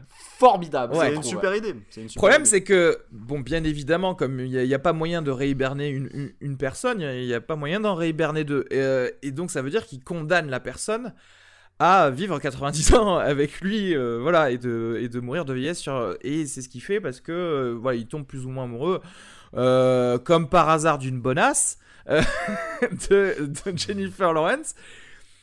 Et voilà, il a, il a rêvé. Et je t'avoue que la mise en scène est tellement bien euh, faite qu'en fait, tu, tu, tu sais, tu as envie de lui dire non mais tu, tu vas quelque part tu vas tuer quelqu'un, tu vas violer quelqu'un. Il y a la grosse métaphore du viol dans tout ce, Ah, tout ce premier film, toute cette moitié du film. Et en même temps, euh, tu, tu peux pas lui en vouloir parce que c'est Chris Pratt, il est tout mignon, il est tout sympa, et qu'en plus tu, tu, tu, tu vois son parcours un peu euh, de, de solitude, son, sa presque envie de suicide, et tu, voilà, tu, tu, tu ne peux pas le, le condamner euh, énormément. Ouais, c'est délicat. C'est quand même plus compliqué que ça. C'est-à-dire que on comprend d'où vient, euh, d'où vient, d'où vient le dilemme et d'où vient la compromission morale. Euh, elle vient d'une nécessité, ou en tout cas d'une impossibilité, qui est celle de vivre euh, seul dans un vaisseau spatial, sachant qu'il y a plein d'êtres humains autour de toi que tu pourrais réveiller pour Voilà. que juste vivre avec eux. Ouais. Euh, et c'est- un pitch hyper fort. hein. C'est le, le pitch est très très très très très très fort. Euh, simplement parce que Parce que voilà, l'idée tout à coup de ce type euh, qui se réveille euh, et qui est mis face à ce dilemme moral hyper fort de savoir s'il doit réveiller quelqu'un ou non pour que la vie sur ce vaisseau spatial soit acceptable, Mm. euh, ben juste ça pose des questions morales très très euh, complexes euh, et, et- et- et qu'on a envie de voir se déployer pour réfléchir à bah voilà juste à tout ça et à comment on vit ensuite avec le secret euh, de, de- de- de- Oui. de- du mensonge au moment où il réveille Jennifer Lawrence parce que bien sûr il va pas lui dire que il l'a réveillé oui. parce qu'il se sentait trop seul et que du coup il a salopé sa vie euh, euh, simplement parce que genre et lui il avait pas eu de bol en première instance Voilà, c'est euh, ça. donc, donc le sujet du film est passionnant. Pour être honnête, je- moi j'ai aimé le film même plus longtemps que toi. Je pense que le film est, est- est assez irréprochable pendant une bonne heure 10, voire une heure 20. Parce que je trouve que tout le moment où il la réveille ensuite, euh, tout ce moment où ils tombent amoureux, etc., l'un de l'autre et tout, jusqu'à la révélation du secret, Ouais. euh, je trouve que c'est très très euh, fort, plutôt Ah non, non, mais moi, euh, pardon, j'ai aimé, aimé ça aussi. En fait, bon, on En va, fait, c'est- on va- mais c'est on va quasiment être précis. quand, le- quand Laurence Fishburne apparaît, j'aime Ouais, plus exactement. Voilà. Exactement. Alors, le truc, c'est- le truc, c'est quoi? C'est- compliqué ce film parce que c'est important pour le coup. C'est pas pour faire le producteur ou quoi, mais c'est important de le resituer quand même dans dans, dans l'industrie.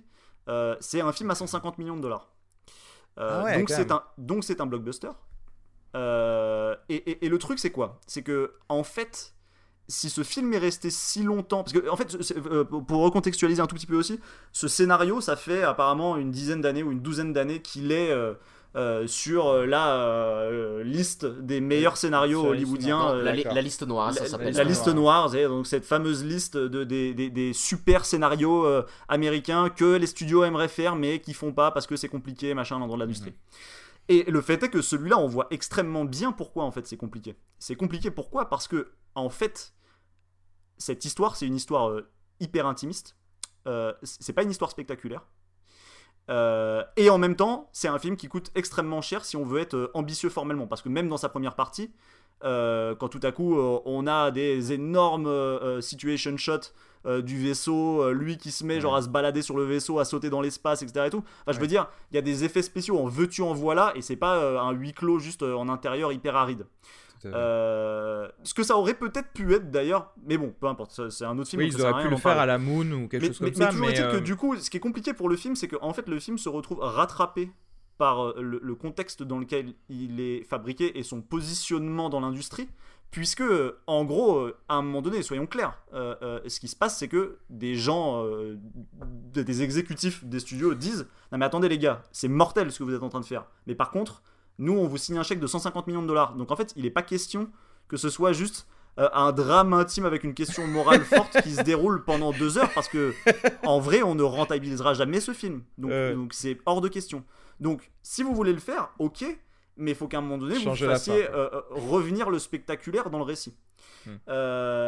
Et le problème c'est que c'est quoi? C'est que quand, quand le spectaculaire revient en fait du coup toute la question morale et la question intime qui se joue entre ces deux personnages passe à la trappe hmm. euh, et, et- et- et passe à la trappe euh, au point de poser un problème euh, pres- presque moral euh, à nouveau, mais de, de- de discours que tu produis en tant que cinéaste. Même si, attention, moi je pense que clairement le, le- le cinéaste ne, ne se rend pas compte que par exemple euh, le- ce qu'il raconte de Jennifer Lawrence et des femmes ici, c'est hyper compliqué. Parce que, pa- parce que en fait, il se rend pas compte que d'une certaine manière, il se retrouve avec une drôle de figure de proue qui s'ignore de d'une forme de culture du viol où Ouais. finalement C'est ok, c'est c'est ok. Elle le voulait. non, c'est même pas, c'est pas ça. En fait, mais ça joue en deux temps d'ailleurs ça, parce que c'est pas, c'est pas dit comme ça et, et, et- et- et- enfin tout à fait. C'est juste que en fait, en le faisant, en le mettant sous le tapis, en fait, c'est mis Ouais. sous le tapis en plusieurs temps. C'est-à-dire que du coup, tout à coup, genre le vaisseau est sur le point de risquer, de d'exploser en vol et du coup, de- ils vont tous mourir, etc. Et ça produit deux choses. Un, ça produit une discussion avec Laurence Fishburne qui dit à Jennifer Lawrence textuellement. euh, Bon, écoute, euh, bien sûr, je comprends. C'est vrai que c'est un bâtard d'avoir fait ce qu'il a fait et tout. C'est chaud, il t'a volé ta vie. Mais en même temps, c'est compliqué. Le mec était tout seul. Genre, on peut le comprendre. Premier problème. Et, deuxième problème, euh, en fait, et là, c'est un tour de force scénaristique, mais le scénario se met malgré lui à te dire que, en fait, c'est pas si grave qu'il l'ait réveillé, puisque, en fait, de toute façon, depuis le début, ce vaisseau, il courait à sa perte, Ouais. et qu'ils allaient tous crever. Donc finalement, c'était peut-être une chance qu'il l'ait ré- enfin, qu'il l'ait réveillé, puisque c'est Ouais. grâce à son aide, ou en tout cas genre à la collaboration de ces deux personnages, qu'ils vont finir par sauver tout le monde. Ouais. Donc c'est hyper compliqué en fait, ce que se met genre à raconter, malgré lui à nouveau, genre le film. Euh, et, et de fait, il perd de vue euh, ce qui était crucial dans son histoire, c'est-à-dire euh, qu'est-ce qui se passe à partir du moment où le secret est révélé, le sentiment de culpabilité de Chris Pratt, l'impossibilité pour cette femme Mm. de, de, de, de, continuer à voir cet homme euh, euh, euh, comme quelqu'un d'aimable. ouais. Euh, et, et- et- juste la question de comment ces deux personnages peuvent à partir de là continuer à cohabiter. Euh, et, je dis pas du tout que je sais ce qu'il aurait fallu faire à cet endroit-là, parce qu'en fait ça pose des questions de récit très complexes, euh, et je j'ai pas d'idée de où le scénar devrait aller à partir de là. C'est marrant, on en discutait avec Arnaud euh, il y a quelques jours, et j'en ai discuté par ailleurs avec Bastien qui est venu aussi dans cette émission pour parler de, de Snowden. de Snowden. Snowden. Euh, et, et tous les deux euh, avaient euh, la même intuition que, que Bergman aurait fait un grand film sur cette histoire. Euh, et c'est vrai, sauf que Bergman n'aurait jamais fait un film à 150 millions, parce qu'on n'aurait jamais donné 150 millions à Bergman, ça aurait été Ah bah une oui, oui. folie. Euh, donc euh, donc c'est compliqué ce film, c'est vraiment euh, très compliqué. Et, euh, et, et je suis d'autant plus embêté que, enfin, comme toi, Areski, moi, pendant vraiment 1h15, 1h20, j'ai vraiment, vraiment, vraiment beaucoup Ah ouais, aimé le film mais- et je m'attendais en fait à être face à un morceau de cinéma, quoi. Euh, parce que contrairement à ce que des gens ont dit, le film est très bien, enfin, est très bien mis en scène pendant cette heure 20. Euh, et, et c'est pas du tout juste euh, enfin un type qui torche des plans comme un manche. Enfin, c'est pas le cas. Parce que, en fait, pendant ces... Pendant, euh, pendant cette heure 20, euh, et où, effectivement, juste après la révélation de, de, de ce viol, du coup, à, Jennifer Lawrence, on a, c'est pas fini. C'est-à-dire que moi, j'étais en train de me dire, tiens, je suis en train de regarder ça euh, en salle 1 euh, du Gaumont. euh, et c'est un film hollywoodien et putain c'est énorme, c'est trop bien, j'a- j'a- j'arrive pas à croire que- qu'ils aient eu l'audace de faire ça.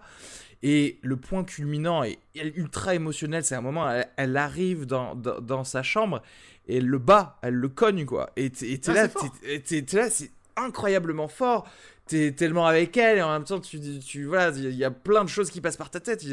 Et c'est ça, ça c'est du cinéma, tu vois. Et, et, après. Et après, tout part en couille, quoi. Et tout part en couille par euh, Laurence Fishburne, le personnage de Laurence Fishburne qui se réveille, euh, qui genre, le- qui est un petit peu le, le policier, justement, à la scène dont tu parlais, le policier qui dit à la, à la femme violée, oui, bon, bah écoutez, c'est pas très grave, hein, de toute façon, on a d'autres problèmes. Euh, et ensuite, on va se perdre, voilà, dans euh, ce petit artifice scénaristique de, euh, bon, écoutez, il va falloir sauver le vaisseau avec deux, trois scènes, avec des, des réacteurs, du, feu et, de la gravité qui, qui part en couille.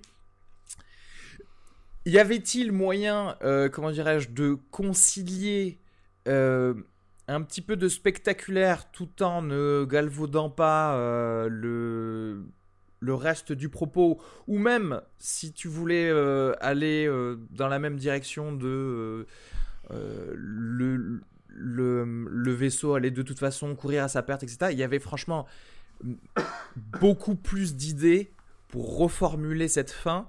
Donc tout en étant aussi moralement ambigu que parce que de fait si tu si tu présentes un vaisseau qui courait à sa perte effectivement tu oublies le fait que euh, qu'il y a eu ce problème là au début du film mais je pense que tu pouvais au moins réagencer ça de, de meilleure manière que Moi, tout je suis de pas suite sûr. se dire on va courir dans le euh, dans le vaisseau comme ils l'ont pense- fait en dans je crois fait- que c'est en un problème presque ontologique C'est ça. de- du postulat du film.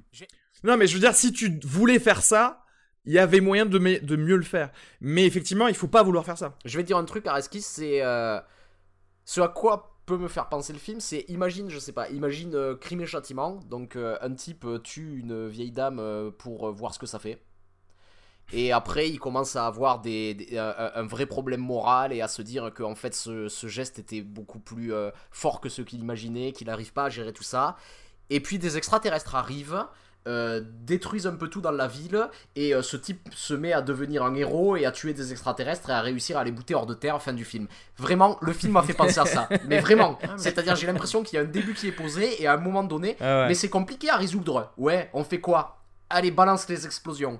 Et, et c'est vraiment dommage parce que comme vous, dites, comme vous dites dans cette première partie, euh, ça m'a fait penser vraiment à, ben, je sais pas, à Silent Running dont on a parlé ici, tu vois, vraiment à des, à des, à des grands films comme ça, tu vois, de, de SF ou de quelque chose qui pose des vraies questions, Ouais. avec en plus un sujet encore plus fort, c'est-à-dire que quand, quand je vois les prémices de cette histoire, quand je vois déjà que euh, Chris Pratt a un dilemme et se dit est-ce que je vais réveiller une femme pour être ma compagne lors de, lors, le- euh, dans mon malheur, je me dis oh putain mais ce sujet il est digne Mm. mais vraiment des, des, des, des, des, des- des sujets les plus forts que j'ai que j'ai pu- que j'ai que j'ai pu voir au cinéma. Ouais, c'est très très fort. Et, et les- le voir évacuer la question comme ça, je trouve ça presque criminel en fait quoi. Il y a un truc de euh, Ah mais euh, à nouveau genre vraiment je, je crois que si ce film était sur liste noire depuis si longtemps c'est parce que il y avait euh, presque une aporie ici quoi. Euh, je veux dire un truc euh, qui ne pouvait pas se résoudre entre le blockbuster Mais- et en fait les enjeux profonds du film et l'intrigue principale qui était juste une, une intrigue euh, intime avec une question morale très forte. Alors après, moi j'ai une question, c'est que en fait, euh, voilà, bah, bah,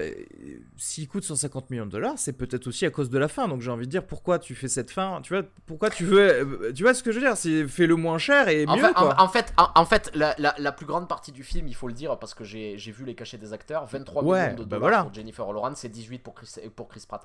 Donc une grande partie du budget est dans le cachet des Après, acteurs. franchement, ils, Euh, vraiment, ils étaient excellents. C'est- Bon, 23 millions de dollars, peut-être c'est un peu trop, mais ce que je veux dire, c'est que vraiment, ils étaient excellents, ils servaient ça parfaitement. Après, moi, je vais te dire, pour euh, trois couloirs blancs et, euh, et, du, et, de- et des vaisseaux en 3D, tant qu'il n'y a pas les explosions de la fin et les trucs Non, de si gravité.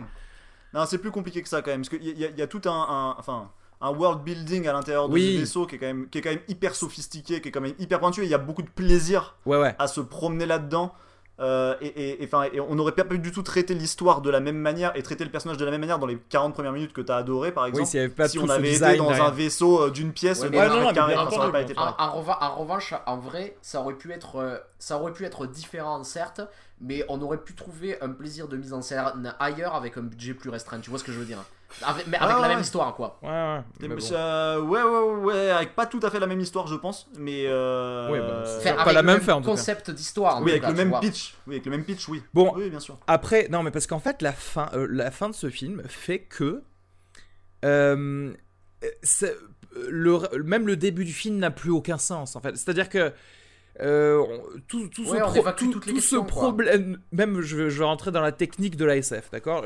Tout ce problème de, on ne peut, on, nous n'avons pas le matériel pour se réhiberner euh, dans le dans le vaisseau, alors qu'en fait, si il fallait juste aller dans option avancée de, de l'automédoc, euh, je je comprends pas, tu vois, quel était l'objectif de ça. pas- parce qu'en plus, soit dit en passant, non, mais parce que là tu fais référence à un moment précis du film, c'est-à-dire qu'à la toute fin, une fois qu'ils ont sauvé le vaisseau euh, du, du problème qu'il a, Chris Pratt se rend compte, comme tu dis, que à l'infirmerie, il y a de la place pour une personne pour se réhiberner, mais ils étaient pas au courant. C'est pas Et- si nul, hein, ça. Non, mais je vais te dire, ça c'est une tentative maladroite d'essayer de revenir sur le sur le sur le thème Oui, principal voilà. du film, alors qu'on l'a évacué jusque là. Mais en termes de péripéties, c'est pas si nul cette idée que certaines des personnes dans le vaisseau avaient accès à la possibilité genre de se servir de cette machine de manière plus sophistiquée que ce qu'il n'y paraît.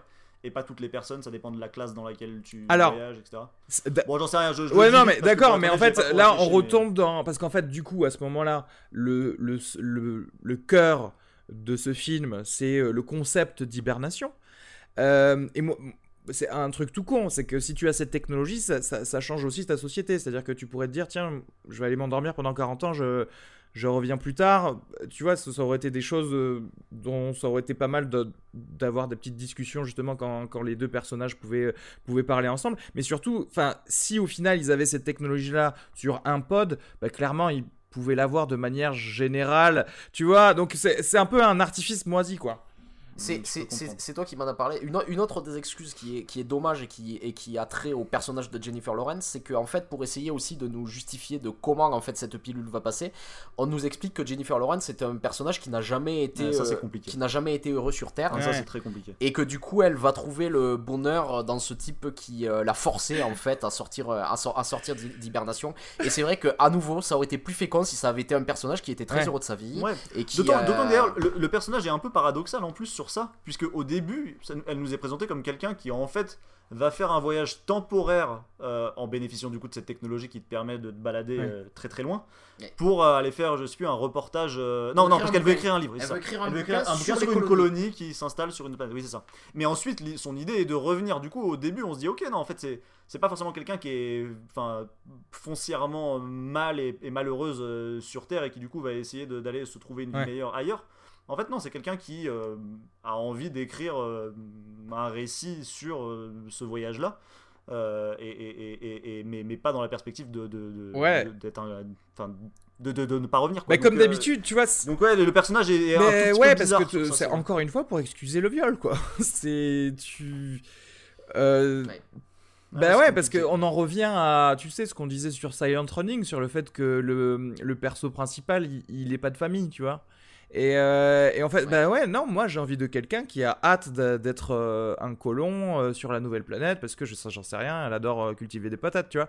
Et, et je me dis, voilà, vole vraiment la vie de quelqu'un, parce que c'est vrai que du coup, si tu as cette écrivaine, tu pourrais te dire, ah ouais, mais si sa volonté euh, finale et euh, justement elle veut laisser sa marque dans l'histoire un peu comme Neruda c'est de d'écrire quelque chose. C'est vrai que c'est quand même un, bouquin extrêmement intéressant à écrire. Euh, je suis coincé 90 ans seul avec quelqu'un. Donc quelque part elle réalise quand même un peu son rêve tu vois.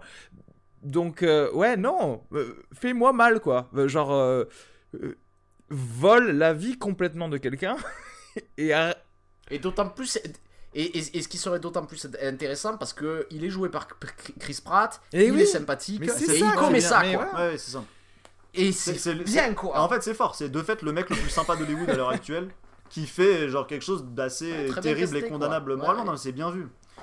Ouais. Ouais, compliqué. C'est euh, c'est difficile parce que voilà, après, quand on commence à analyser le- la seconde partie du film, euh, il n'y a, y a aucun sens, quoi. Tu vois, tu te dis. euh, Et c'est pas la seconde partie en plus, c'est vraiment. Enfin, c'est son dernier tiers. Oui, c'est oui, Euh, ouais, ouais. je t'avoue que c'est vrai que je, je, je connais pas trop le, le temps. J'étais tellement investi tu, dans tu le le truc. ressens tellement comme une, comme une Ouais. scission Oui, c'est on que t'as l'impression que c'est Ouais, la deuxième partie. Euh, tu ce que je veux dire. Parce que ce- déjà, le personnage de Laurence Fishburne ne sert à, à rien. Je veux dire, analysons le film pour ce qu'il est. Ok, bon, Ouais. d'accord. euh, c'est les gens qui ont fait ce film euh, aiment bien le viol, d'accord. c'est pas grave. Et euh, Euh, en plus, je pense que vraiment. En plus, je pense même pas qu'ils. y non, pensent. franchement, c'est chaud de pas y en penser fait, quand tu regardes le. Enfin, je sais pas qui n'y pense pas quand même. Hein, euh, Non? Ou- Bah non, mais c'est sûr qu'ils y pensent pas. C'est sûr. Enfin, je veux dire. Tu euh, penses Non, mais c'est sûr et certain. C'est chaud quand même. Non, moi, je, pense- je, je suis convaincu Mais non, que mais, genre, en, ils y mais, pensent mais- pas. mais en fait, c'est c'est un sujet qu'on a, qu'on a abordé plusieurs fois dans ce podcast, mais c'est à- c'est- c'est-à-dire que euh, on, on l'avait abordé avec Tarzan Mm. notamment, où Tarzan, ils avaient l'impression de faire euh, un film antiraciste et tout ça, c'est le film le plus raciste que j'ai vu depuis très longtemps. C'est-à-dire que en, en se reposant comme ça sur des, sur des schémas narratifs, Oui, tu oui. vois, euh, un peu classiques et tout ça, tu peux sans faire exprès en fait. Ouais, euh, Là, là, c'est.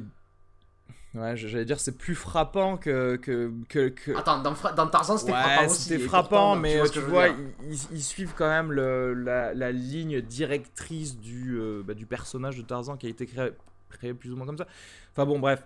Euh, euh, ouais, voilà, le personnage de Laurence Fishburne, par exemple, il aurait pu ne pas exister s'ils voulaient vraiment faire euh, ce qu'ils ont fait dans le film, tu vois, ils pourraient juste connaître des avaries et, euh, et bah, du coup, que pour la rédemption de Chris Pratt, que ce soit lui qui, qui, qui, euh, retrousse ses manches et qui décide de, de se, renseigner sur comment lui-même réparer le, le vaisseau. Mais effectivement, ça voudrait dire que tu n'as pas l'option de l'automédoc à l'autodoc à la fin, tu vois ce que je veux dire? Oui, mais dé- dé- déjà, déjà à la base, euh, ce truc d'avarie, euh, enfin, non, il fallait rester sur l'histoire. Oui. Ah oui, c'est ça. C'est Rajouter Eh l'avarie. oui, non, c'est ça, non, mais le problème c'est que, bon, ils le font, tu vois ce que je veux dire? Même, c'est-à-dire, Oui, pour oui, le oui. film qu'ils font, tu peux, tu Ouais. peux enlever Laurence Fishburne, euh, tu peux Ah fait, changer. Il y a, plein de dialogues où il y a. où- où- parce que je vois ce qu'ils essaient de faire. Ils essayent de voilà d'avoir des actions rédemptrices pour euh, Chris Pratt. Et, bah, et franchement, fais-le mourir à la fin. Enfin, je, je vois pas pourquoi euh, il meurt pas à la fin. Et, et parce qu'à un certain moment, tu sais, il y a, une, succession de scènes où euh, euh, Jennifer Lawrence euh, va sauver Chris Pratt. dont une qui est une pâle copie de ce qu'on a vu dans Gravity et Seul sur Masse, tu sais, avec les filins, etc. C'est mal fait. Je, je, vois pas pourquoi ne pas s'être arrêté déjà à la scène du réacteur et puis c'est terminé. Et, et il fallait le compacter en fait. Ton... Tu sais, vous, vous disiez, euh, je vois pas comment résoudre cette histoire, mais euh, c'est vrai qu'il y a des moyens. Par exemple, imaginons, tu sais, il y a, on parlait de cet accès de colère de, de Ouais. Jennifer Lawrence quand elle va le, le taper dans son lit. Imaginons que là, euh, elle va trop loin et elle Ouais. le tue. Et là, tout d'un coup, tu rajoutes encore. Tu, tu- tu peux Ouais, le mais faire. là- et là, tu traites ouais, du sujet. ouais. tu vois, ce que, je- Ouais, tu vois ouais. ce que je veux dire? En vrai, en, en- en vrai, euh, l'histoire que Bergman aurait, raco- aurait raconté aurait eu un destin funeste, probablement. Ah non, ouais, mais bien entendu. mais quelle modalité Mais t'as vu cette méga happy end, sérieux? Et ils vécurent heureux et, vi- et- et, euh, pendant 90 ans euh, avec des, des oiseaux et des vaches et. Et c'est- mais c'est mais et ça fait chier en plus que vraiment. Andy genre, Garcia euh, qui est là pour 15 secondes. vra- vraiment, j'ai- j'ai- j'ai- enfin, j'étais hyper emmerdé en sortant du film parce que j'ai vraiment pris beaucoup, beaucoup, beaucoup de plaisir à voir cette heure Ouais. 20 de film, quoi, cette première heure 20 de film. Et, euh, et ouais, c'est pas si, Et sur- et c'est pas surtout, si souvent ce- qu'un ce truc film qui- donne le sentiment de s'effondrer. et- et- et ce, truc qui est pas fréquent et encore moins fréquent aujourd'hui à Hollywood, où pendant super longtemps je me disais Ah putain, mais qu'est-ce qui va se passer quoi Mais oui, c'est vrai. C'est Non, vrai. mais c'est ouais. vrai, Ouais, ça- non, mais ça c'est compte, vrai, quoi, ça compte, quoi, Ça compte totalement. Ah ouais. Non mais euh, ben voilà, hein, écoutez. Que- que- que- euh, mais tu sais quoi, je, ne- peux pas quand même détester ce film mal- malgré la fin, parce que la fin je l'aime pas. euh, et en fait, je ne la déteste pas vraiment parce que, comme tu disais, les raisons financières font que, en fait, je le savais qu'ils allaient pas tenir ça pendant tout le film quelque part, tu vois, au fond de moi. Ouais, mais en fait, Euh, un film moi, hollywoodien. J'excuse pas sur le. J'excuse. On en a, on en a beaucoup parlé avec Arthur. J'excuse pas sur le projet. C'est-à-dire que si tu me dis c'est à la base dans le projet, tu peux pas faire un film comme ça. Ben, alors, c'est- alors Moi, oui, c'est- c'est-à-dire que le, le first draft de ce scénario, probablement, il, il a été euh, violé, du coup, lui aussi. Mais, euh, mais ce qui se passe, c'est que moi, ce que je, me, je suis optimiste parce que si tu peux me faire 1h20 de film hollywoodien comme ça, eh ben, ça ouvre les portes à, d'autres films hollywoodiens où on, on va se laisser peut-être plus de place pour euh, traiter des choses difficiles. Euh, je, sais, je, sais, je sais pas si c'est si. Pas, Mais parce, mais parce que ça, ça arrive. Les... Enfin, moi, je pense un film que j'avais beaucoup aimé. Je sais pas si c'est le cas d'Areski euh, et d'Arthur. C'est par exemple euh, Seul sur Mars. Moi, j'avais beaucoup aimé. Oui, qui bah reprenait ouais. aussi ce, ce, ce principe-là. Et j'avais un gros plaisir de spectateur aussi dans le film. Sauf que le film était plus cohérent, quoi. Seul sur Mars. Bon, c'était un sujet plus anecdotique, tu me diras. Ouais, ouais. Mais euh, ouais, c'est compliqué. difficile. Euh, combien de miam quand même vous donneriez à ce film? C'est bizarre. Je, je sais pas comment le. C'est un dur à noter, c'est, hein. très très dur à noter. en, en vrai, je sais pas si je peux lui mettre plus de genre un Oh, et putain. demi parce que je, je- vraiment je. Ouais, ouais, je- non, je peux pas- pas pardonner la fin en fait. Je sais pas comment te dire. Ouais, La première partie, je lui mets beaucoup plus. On a, on a le droit à un joker sur un Ouais, film. non mais euh, tu sais quoi Voilà, en fait je vais, je vais faire, euh, je vais dire ça. Je vais, parce que j'ai envie que les gens le voient quand même, mine de rien. Parce que je, non mais c'est vrai, j'ai envie que les gens euh, Ah, aient ce plaisir de euh, voir cette première heure tellement je l'ai aimé parce que voilà, la première heure 20 de ce film, je lui donne 4,5 miam sur 5. Vraiment. Parce que j'ai j'étais euh, mon Ah, non, mais je suis, je suis pas, je suis, je pense euh, peu ou prou la même chose que toi. Voilà. Euh, on va dire que tu as le droit à ton Joker parce que vraiment c'est il y a une dichotomie dans ce film et c'est vrai que c'est très très étrange à, à noter tu vois c'est nous qui avions un problème euh, de notation pour Showgirls 2 parce que tu vois on rentrait dans le- la sphère des nanars ou des, et des choses comme ça euh, là c'est pas un nanar c'est c'est enfin c'est c'est deux films en un je sais pas trop quoi dire euh, je- voilà Ouais. euh, mais en tout cas, euh, bon, en tout cas, euh, bah, tu sais quoi, je, des trois films dont on a parlé aujourd'hui, c'est plutôt celui-là que je conseillerais à, à voir bizarrement. Enfin, ils n'ont pas besoin de, de nous pour euh, remplir leur salle, mais mais, mais c'est vrai que bon, finalement, c'est devenu vrai- littéralement un, un épisode euh, avec trois films en fait, parce qu'on a parlé de tous les films. Exactement. Euh, bon bah du coup merci à, à vous deux. On a oublié de dire que PJ était parti au fait, hein, merci. juste avant, juste avant Neruda. Euh, et, euh, et on se retrouve au prochain épisode alors. Et n'oubliez pas de vous euh, abonner euh, sur iTunes euh, à fin de séance, d'aimer la page Facebook, le Twitter, euh, etc. Bah merci à vous deux encore une fois et je vous dis à très vite. Merci. Salut, merci. Salut. Bisous. Bisous.